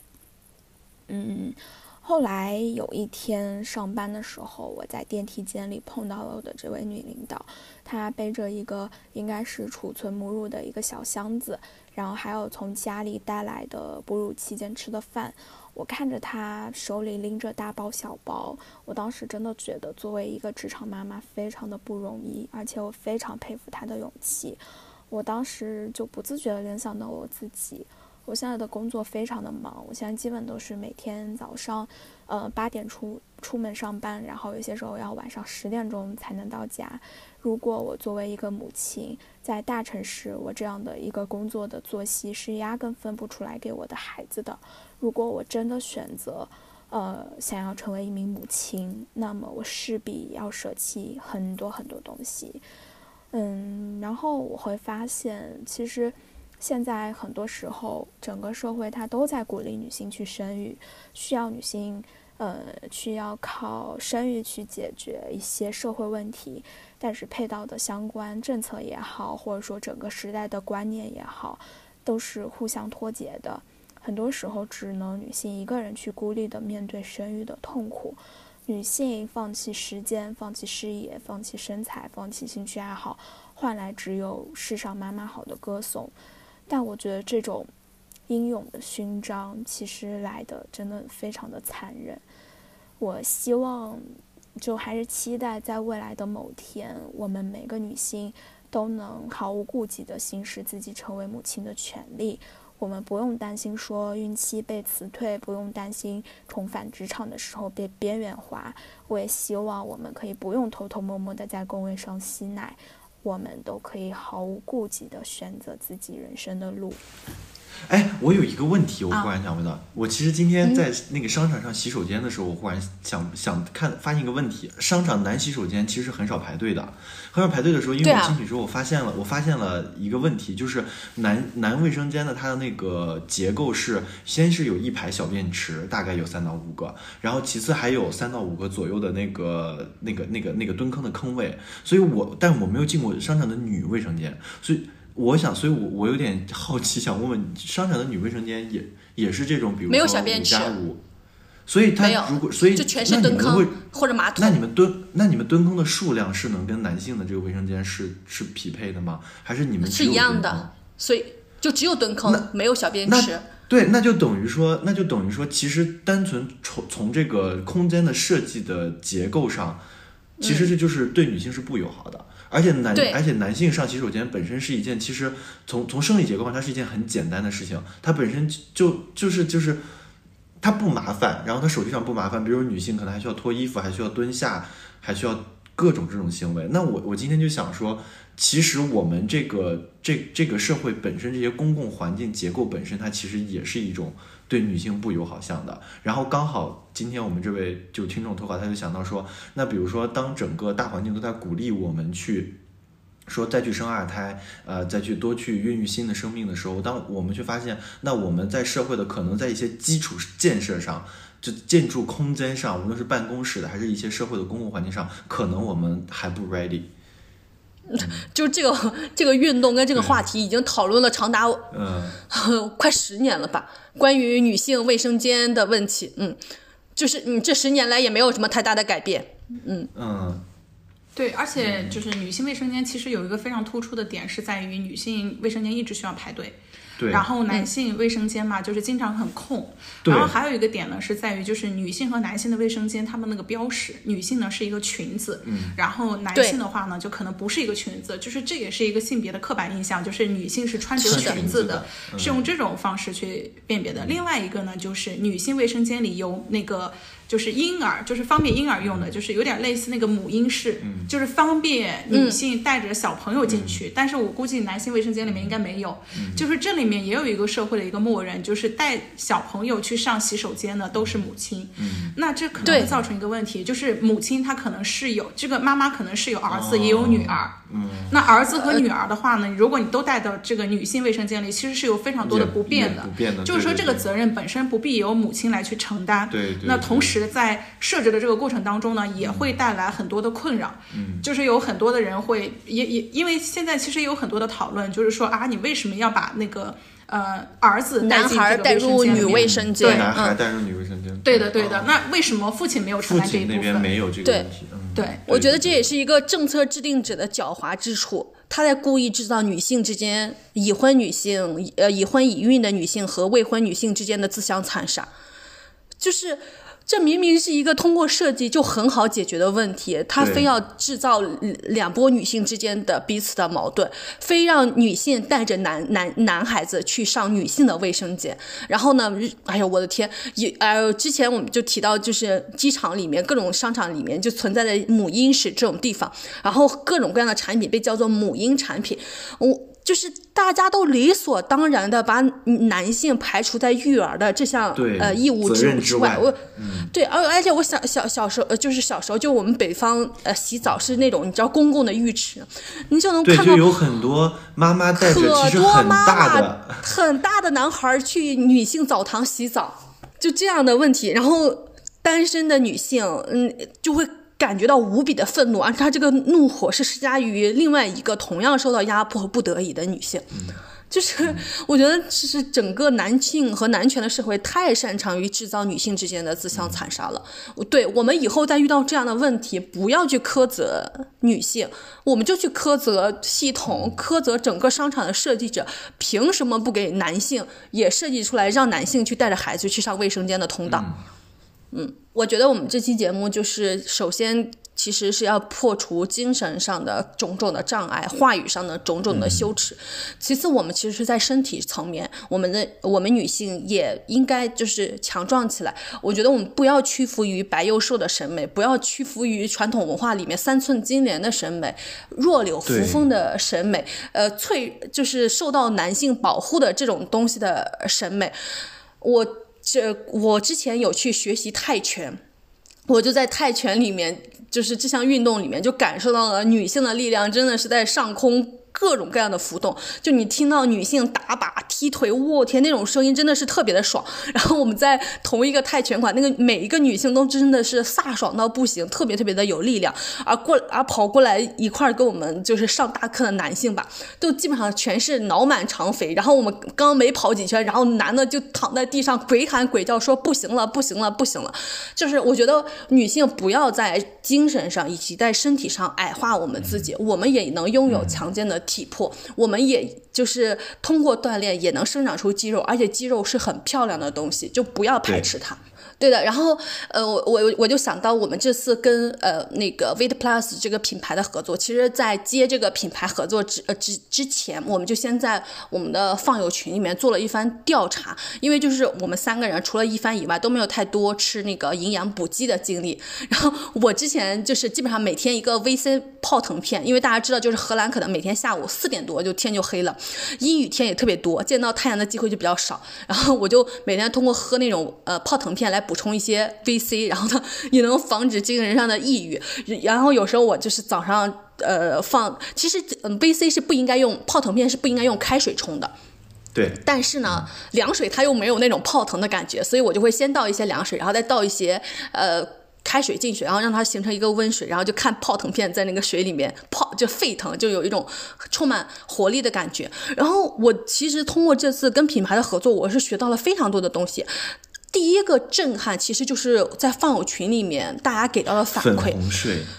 对，就是大家最关心的有两个问题，一个是产品资质的问题，然后这个通过品牌方给了我们看各种产品的资质证书啊，解决了。然后后这个品牌也在二零一五年、二零二一年两次斩获了英国的女王奖，然后这个奖项是由英国首相推荐的，由英国王室亲自颁发的英国企业的最高成就奖。另外一个是我们三个人。之前都不知道，是也完全不曾思考过的问题，就是粉红税的问题。然后当饭友们提出了这个问题的时候，我们就各自都去网上查，然后才知道原来商业世界存在着很多，就是明明是同样的产品，但是卖给女性的价格却高于男性的情况，就。对，大家有有如果愿意去尝试的话，可以去一些就是呃电商平台去搜，比如说男性瑜伽垫，哇，那出来的那些东西可便宜了。但是女性瑜伽垫就可能要比男性瑜伽垫的价格高非常之多。然后我们就也因为这个这一点，然后我们也去跟品牌做了沟通和确认。然后他们给我们的答复是，就是男性和女性的产品的价格是一模一样的。然后给一帆寄送的这个试用的产品就是他们的男性的产品。嗯，是的，因为那个莫布谷刚才有说到，其实我们三个里面，我是唯一一个吃营养补剂的，就是我当时听了之后，我觉得很好笑，就是感觉好像男性更善、更会爱护自己。但是，但是，但是我一直吃这个维生素，就是我其实是从二零一八年就开始一直在吃维生素。我吃这个确实是有渊源的，因为我从小就一直饱受嘴角干裂和口腔溃疡的困扰。我之前就是包括我跟我妈都会以为说这是可能是上火，然后就会让我多喝水、多吃水果。但是其实这并不能缓解我的症状，而且这个口腔溃疡的频率是非常高的，我几乎每一到两个月就会有一次，而且每一次口腔溃疡的周期几乎在七天到十。天左右，所以我几乎就是每个月都不能就特别爽快的吃东西，我就觉得这件事情很烦。然后有一次上大学的时候就很严重了，大概嘴巴里同时有了好几个口腔溃疡，我就去看了医生。对，然后医生跟我说说这这并不是上火的表现，这其实是 B 族维生素缺乏的表现。然后他大概就给我花两块钱开了一瓶维生素 B 二，嗯，只要是呃有了这个口腔溃疡的问题或者是口角干裂的问题，我就吃这个两块钱一瓶这个药。但是我发现这个东西它就是它它是它是于你已经发生后的去治疗，它并不能从日常的生活中帮助我我去规避这个问题。然后后来我开始工作以后，我就接触了健身，我就开始健身。健身后我就发现我长痘了。我当时并没有意识到说这可能是维生素缺乏的问题，我我以为自己可能是床品有螨虫，或者是我面部清洁不到位，或者是我的护肤品不合适。然后我就开始咔咔一通研究护肤，但是其实并没有任何的效果。真的咔咔研究护肤，我去做了各种什么面部的各种护理，但其实一点用都没有。然后我就呃，后来我有跟我的一个也在就是有多年健身经验的一个朋友，其实只是真的是在问，就是就健身这块怎么精进的时候，就聊到说，呃，原来我发现这种痘痘它其实是叫健身痘。就是你运动本身会加速自己的身体的代谢，然后身体代谢加速后，一些水溶性的维生素，就比如说像 B 族类的，它就会流失严重。这类维生素流失严重后，就会产生，就会容易让自己陷入一个脂溢性皮炎的状态，然后你就会，然后你就会长痘。我就想到说。呃，当时大学那会儿，医生给我开的那个维生素 B 二，我就在想说，那如果说我日常就在吃这个维生素，我是不是能同时解决我的痘的问题和那个口腔溃疡的问题？于是我就我就开始去研究从国内的到国外的各种维生素，然后就是坚持吃了半年以后，我的那个健身痘的问题就解决了。然后同时这半年，我发现我就几乎没有任何口腔溃疡和口角干裂的问题了。对。就是嗯，当然就是那种，比如自己不小心咬破这种情况还是会有啊，但就是正常情况下就已经没有了。然后我就感受到了吃维生素的好处，我就我就变成了维生素狂人，我就在我的家里、公司里都放了一大盒维生素。后来因为我经常出差，我又在我的行李放了一大盒维生素，就到处都是有维生素的状态，所以我每天就是在哪里看到我就在哪里吃。后来就是就是健身到了下一个阶段的时候，呃，除了维生素，我又开始补充鱼油。然后那个鱼油的瓶子比维生素更大，因为一般一瓶维生素是一年的量，一年就是三百六十粒左右。然后鱼油比维生素还大，我就根本没有办法去携带它，因为我经常出差。后来我就买了那个维生素的分装的药盒，就是我每次根据我出差的天数，我就拿几片鱼油，拿几片维生素放在那个药盒里，然后就是根据天数去安排这个剂量。但是药盒还存在其他的问题，就是比如说我我对这个维生素和鱼油二次分装的时候，可能会产生一些卫生问题或者是细菌问题，以及药盒本身我并没有定期清理和消毒的习惯。对，而且那个药盒，你带着它，就是它一直就晃啷啷、晃啷啷、晃啷啷，我就很烦这个声音。我听你一说，我觉得活着可太难了。然后，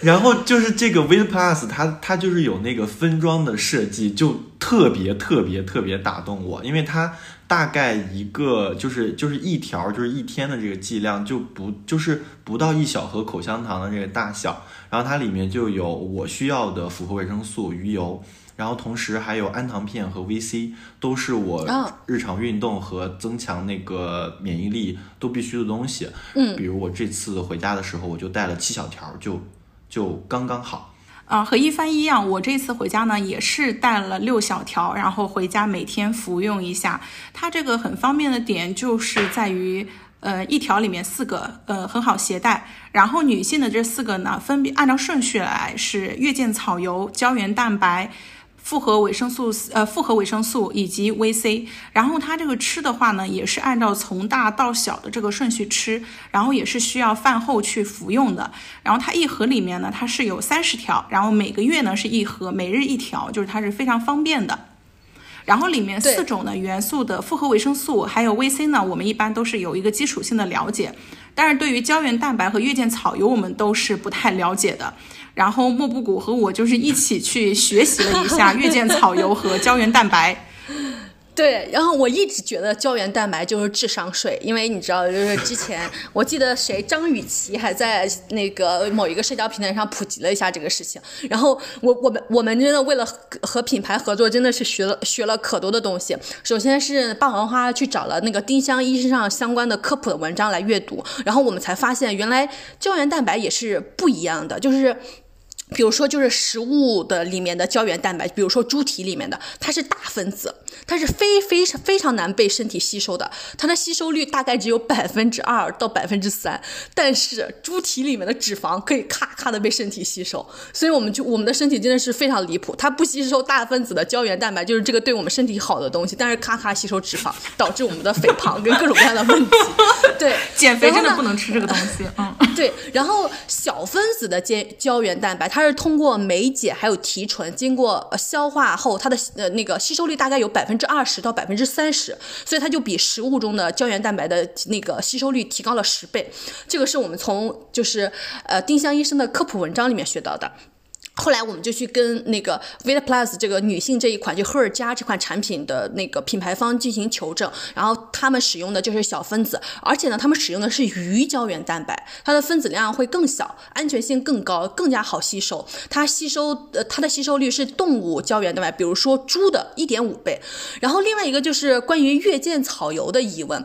丁香医生给出的那个科普的分析结论是，呃，它对改善痛经啊，其实是没有太大的效果的。因为品牌方之前给我们下 brief 的里面，他们有说，就是月见草油对改善痛经、改善这些慢性的疼痛是有效果的。然后我们就去跟品牌做了求证。我当时还跟一帆说，我说我们这个跟品牌的合作可能要黄，因为我们的事儿真的很多。因为之前品牌告诉我们说，他们得了英国女王奖，是英国是最高奖项。然后我跟霸王花还说。这个是不是不符合广告法？就是不能，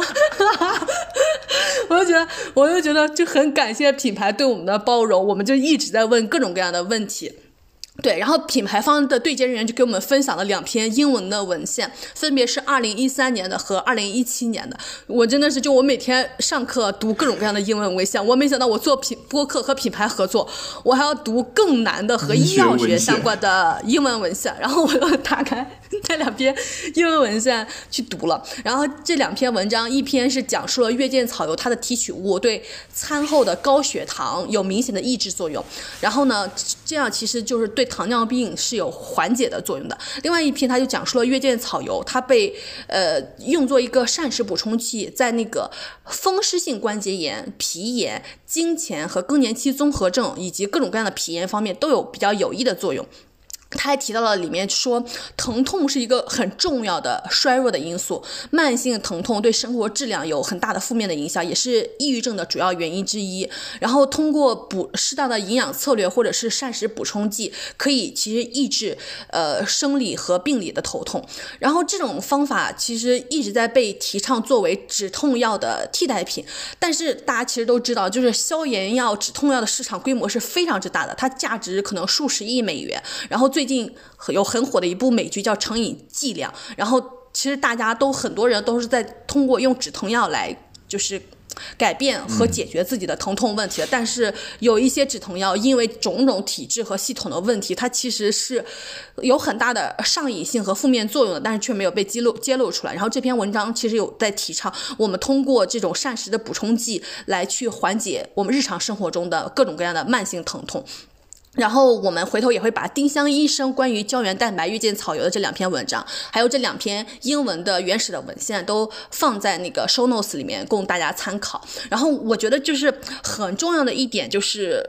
不管是对于女性还是对于男性，就是提高免疫力是非常非常非常重要的。它在疫情期间尤其重要，尤其是在那个奥密克戎这个变异病毒的传播性如此之强的情况下。因为我想起来，我呃在疫情刚刚爆发的那段时间，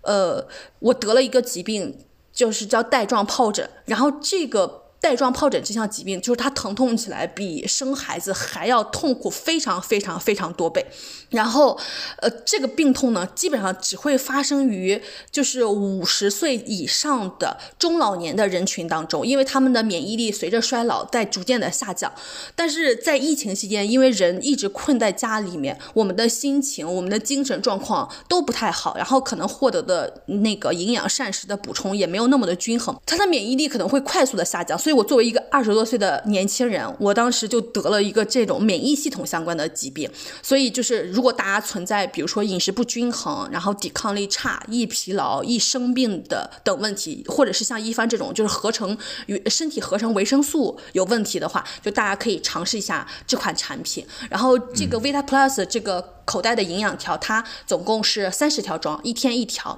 然后原价是两百三十九元。然后大家如果在淘宝搜索 Vit Plus 天猫旗舰店，报那个我们播客的暗号，放学以后就可以领取放友的专属的优惠券，到手大概是一百二十九元，就相当于每天不到五块钱，能够补充身体所需要的各种的营养元素。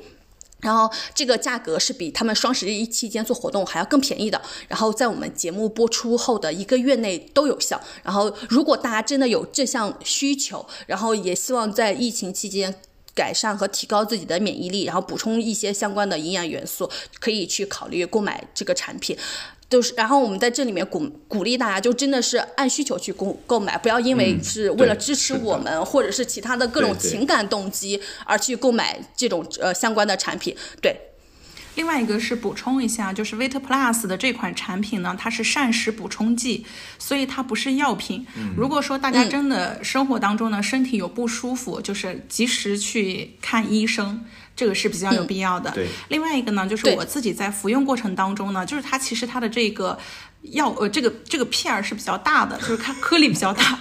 很容易就是因为我也看到很多就是它那个评价嘛。就是很使用者的评价，然后就是会容易卡嗓子，很难吞咽。对，所以我在这里面就是特别提醒一下，如果有放油使用了的话呢，注意就是用水吞服的时候呢，就是可以多喝一点水，或者是用温水去吞服，避免注意避免出现比如说卡嗓子或者是吞咽不下去的这种情况。其实我我吃的各种维生素都一直有这个大小的问题，甚至我现在在服用的维生素比这个 Vit Plus 里面这个维生素的这个颗粒还要更大。我也不知道为什么这个维生素都要做的 这么的大，但是我可能因为我吃了太多年了，所以我可以同时一把全吃下去。但如果要是没有这种服用习惯的放友，建议就是一颗一颗的，就是用水送服会更好一些。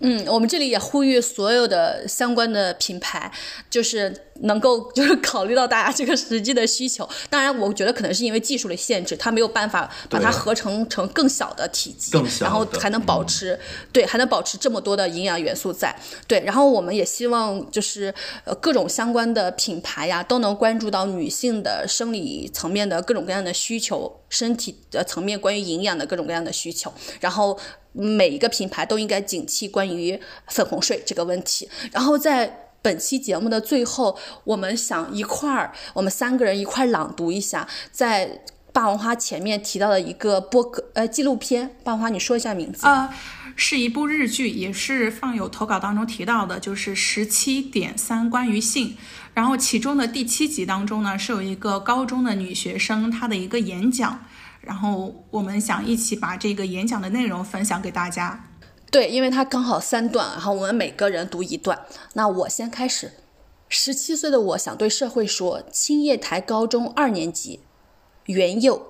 对我来说，这个社会就如同人间地狱，特别是对我这样要以女性身份的生活的人来说，第一个地狱，这无关我们的意志，只因为我们是女性。就被不由分说的作为男性欲望的对象遭遇消费，比如说流氓。我只是一个一长着一张女性的脸，有一个女性化的名字，就成为恣意妄为的男性欲望的出口。我们这个国家是海外各国公认的流氓大国，罗马音的 chicken 作为英语单词被直接加以使用。为什么我们会有这么不体面的称呼呢？实际上。我们这个国家每年的性犯罪事件高达一万多起，算上背地里耍流氓的行为，这个数字会更大吧？我在知道这一事实的时候，我和我的朋友都在上学的路上遇到过流氓，但遇到这种事，无论是跟父母还是老师都说不出口。这就是这样的情况，在这个国家的各个地方皆有发生。而我意识到，我们把这事说的理所当然，是多么的反常。光是上学都会感到危险，都要倍加小心。那我们这个国家就不能成为一个安全的大国？这对我们来说，无疑就是地狱。其他方面。对我来说，那些暗示女性终会结婚生子的话，只会让我感到痛苦。教科书上的家庭画像、电视广告里露面的情侣、宠爱孩子的母亲形象，以及父母说的结婚会幸福，这些无心之事都是在否定我的存在。这个世界上有一类人被称为无性恋者，他们无法感受到爱情之意。其他还有是因为同性恋而无法获得公众承认的婚姻关系的人，这明明不是我们自己选择的。对于生来就带有这种性意识的人来说，这个世界就如同人间地狱。在我十七岁的今天，我终于能把我的生存困难用语言表达出来了，而且我也考虑过如何从无法接纳我的如同地狱般的社会家庭中脱身，但是我的想法发生了一些改变。我明白了，那个我以为一辈子都无法相互理解的人，他只是单纯的希望我幸福。他在我未曾注意到的地方给予我支持，大概他会一直如此。此外，因为我那不曾期待过的生理期就要放弃我的梦想的时候，有人为我改变规则，让我站在这里。还有能够理解我，无论何时都对我倾囊相助的朋友。这个无法接纳我的如同地狱般的社会，如今好像正在接纳着我。比起之前，我看到了一点希望。所以，我不想只为了逃避而离开这个地方。我想面对珍惜我的人，去思考如何在这个社会下生活下去。我的演讲到此结束，谢谢大家。他没有外套系在腰上，隐藏不住那不知何时被染红的白色小裤。他只想躲在随便哪个角落里哭。的希望时间呢也可以就此凝固，然后眼泪和血一起。大家可能会觉得这个女性所描述的情况只在日本这个国家发生。我想说不是的，嗯，我可能在这里面只敢用网络世界调侃的一句话，叫做“东亚三国手拉狗，手拉手，一个更比一个狗”来形容我们。生存的处境，其实我就在这里面就想问大家一个问题：如果我们的情境更好的话，我们的高中生允许在公共的平台做出这个女女高中生所做出的一番表达吗？我觉得这是一个值得大家都去思考的问题。然后最后的最后，在这个节目里面，祝所有的女性身体健康、精神自由。再见。哎，但这一期其实我觉得最打动我的一句话是，就是，呃，女性不仅仅指的是女性，它其实是一种处境。嗯，我觉得这也为我们下一期讲从零开始的女性主义，其实这一期也是一个很好的一个开头。对，是的。我知道这么说，可能你也无法 relate，但是流着冷汗会让你难以入睡。不是他无理取闹，是他真实的需要，那是他哭喊的渠道。路人却用调侃的语调说他们无聊、无闹、无关紧要，甚至要把他们取笑、警告、举报。所以更要光明正大的拿出我的卫生棉条，没必要黑色塑料袋，甚至在缝个布包，准备好自信跟笑容和布洛芬，我们会和你站在一起，不用跟谁争，大家逆着风声呼啸拥抱，不管从前是否认识，我的肩膀都给你靠。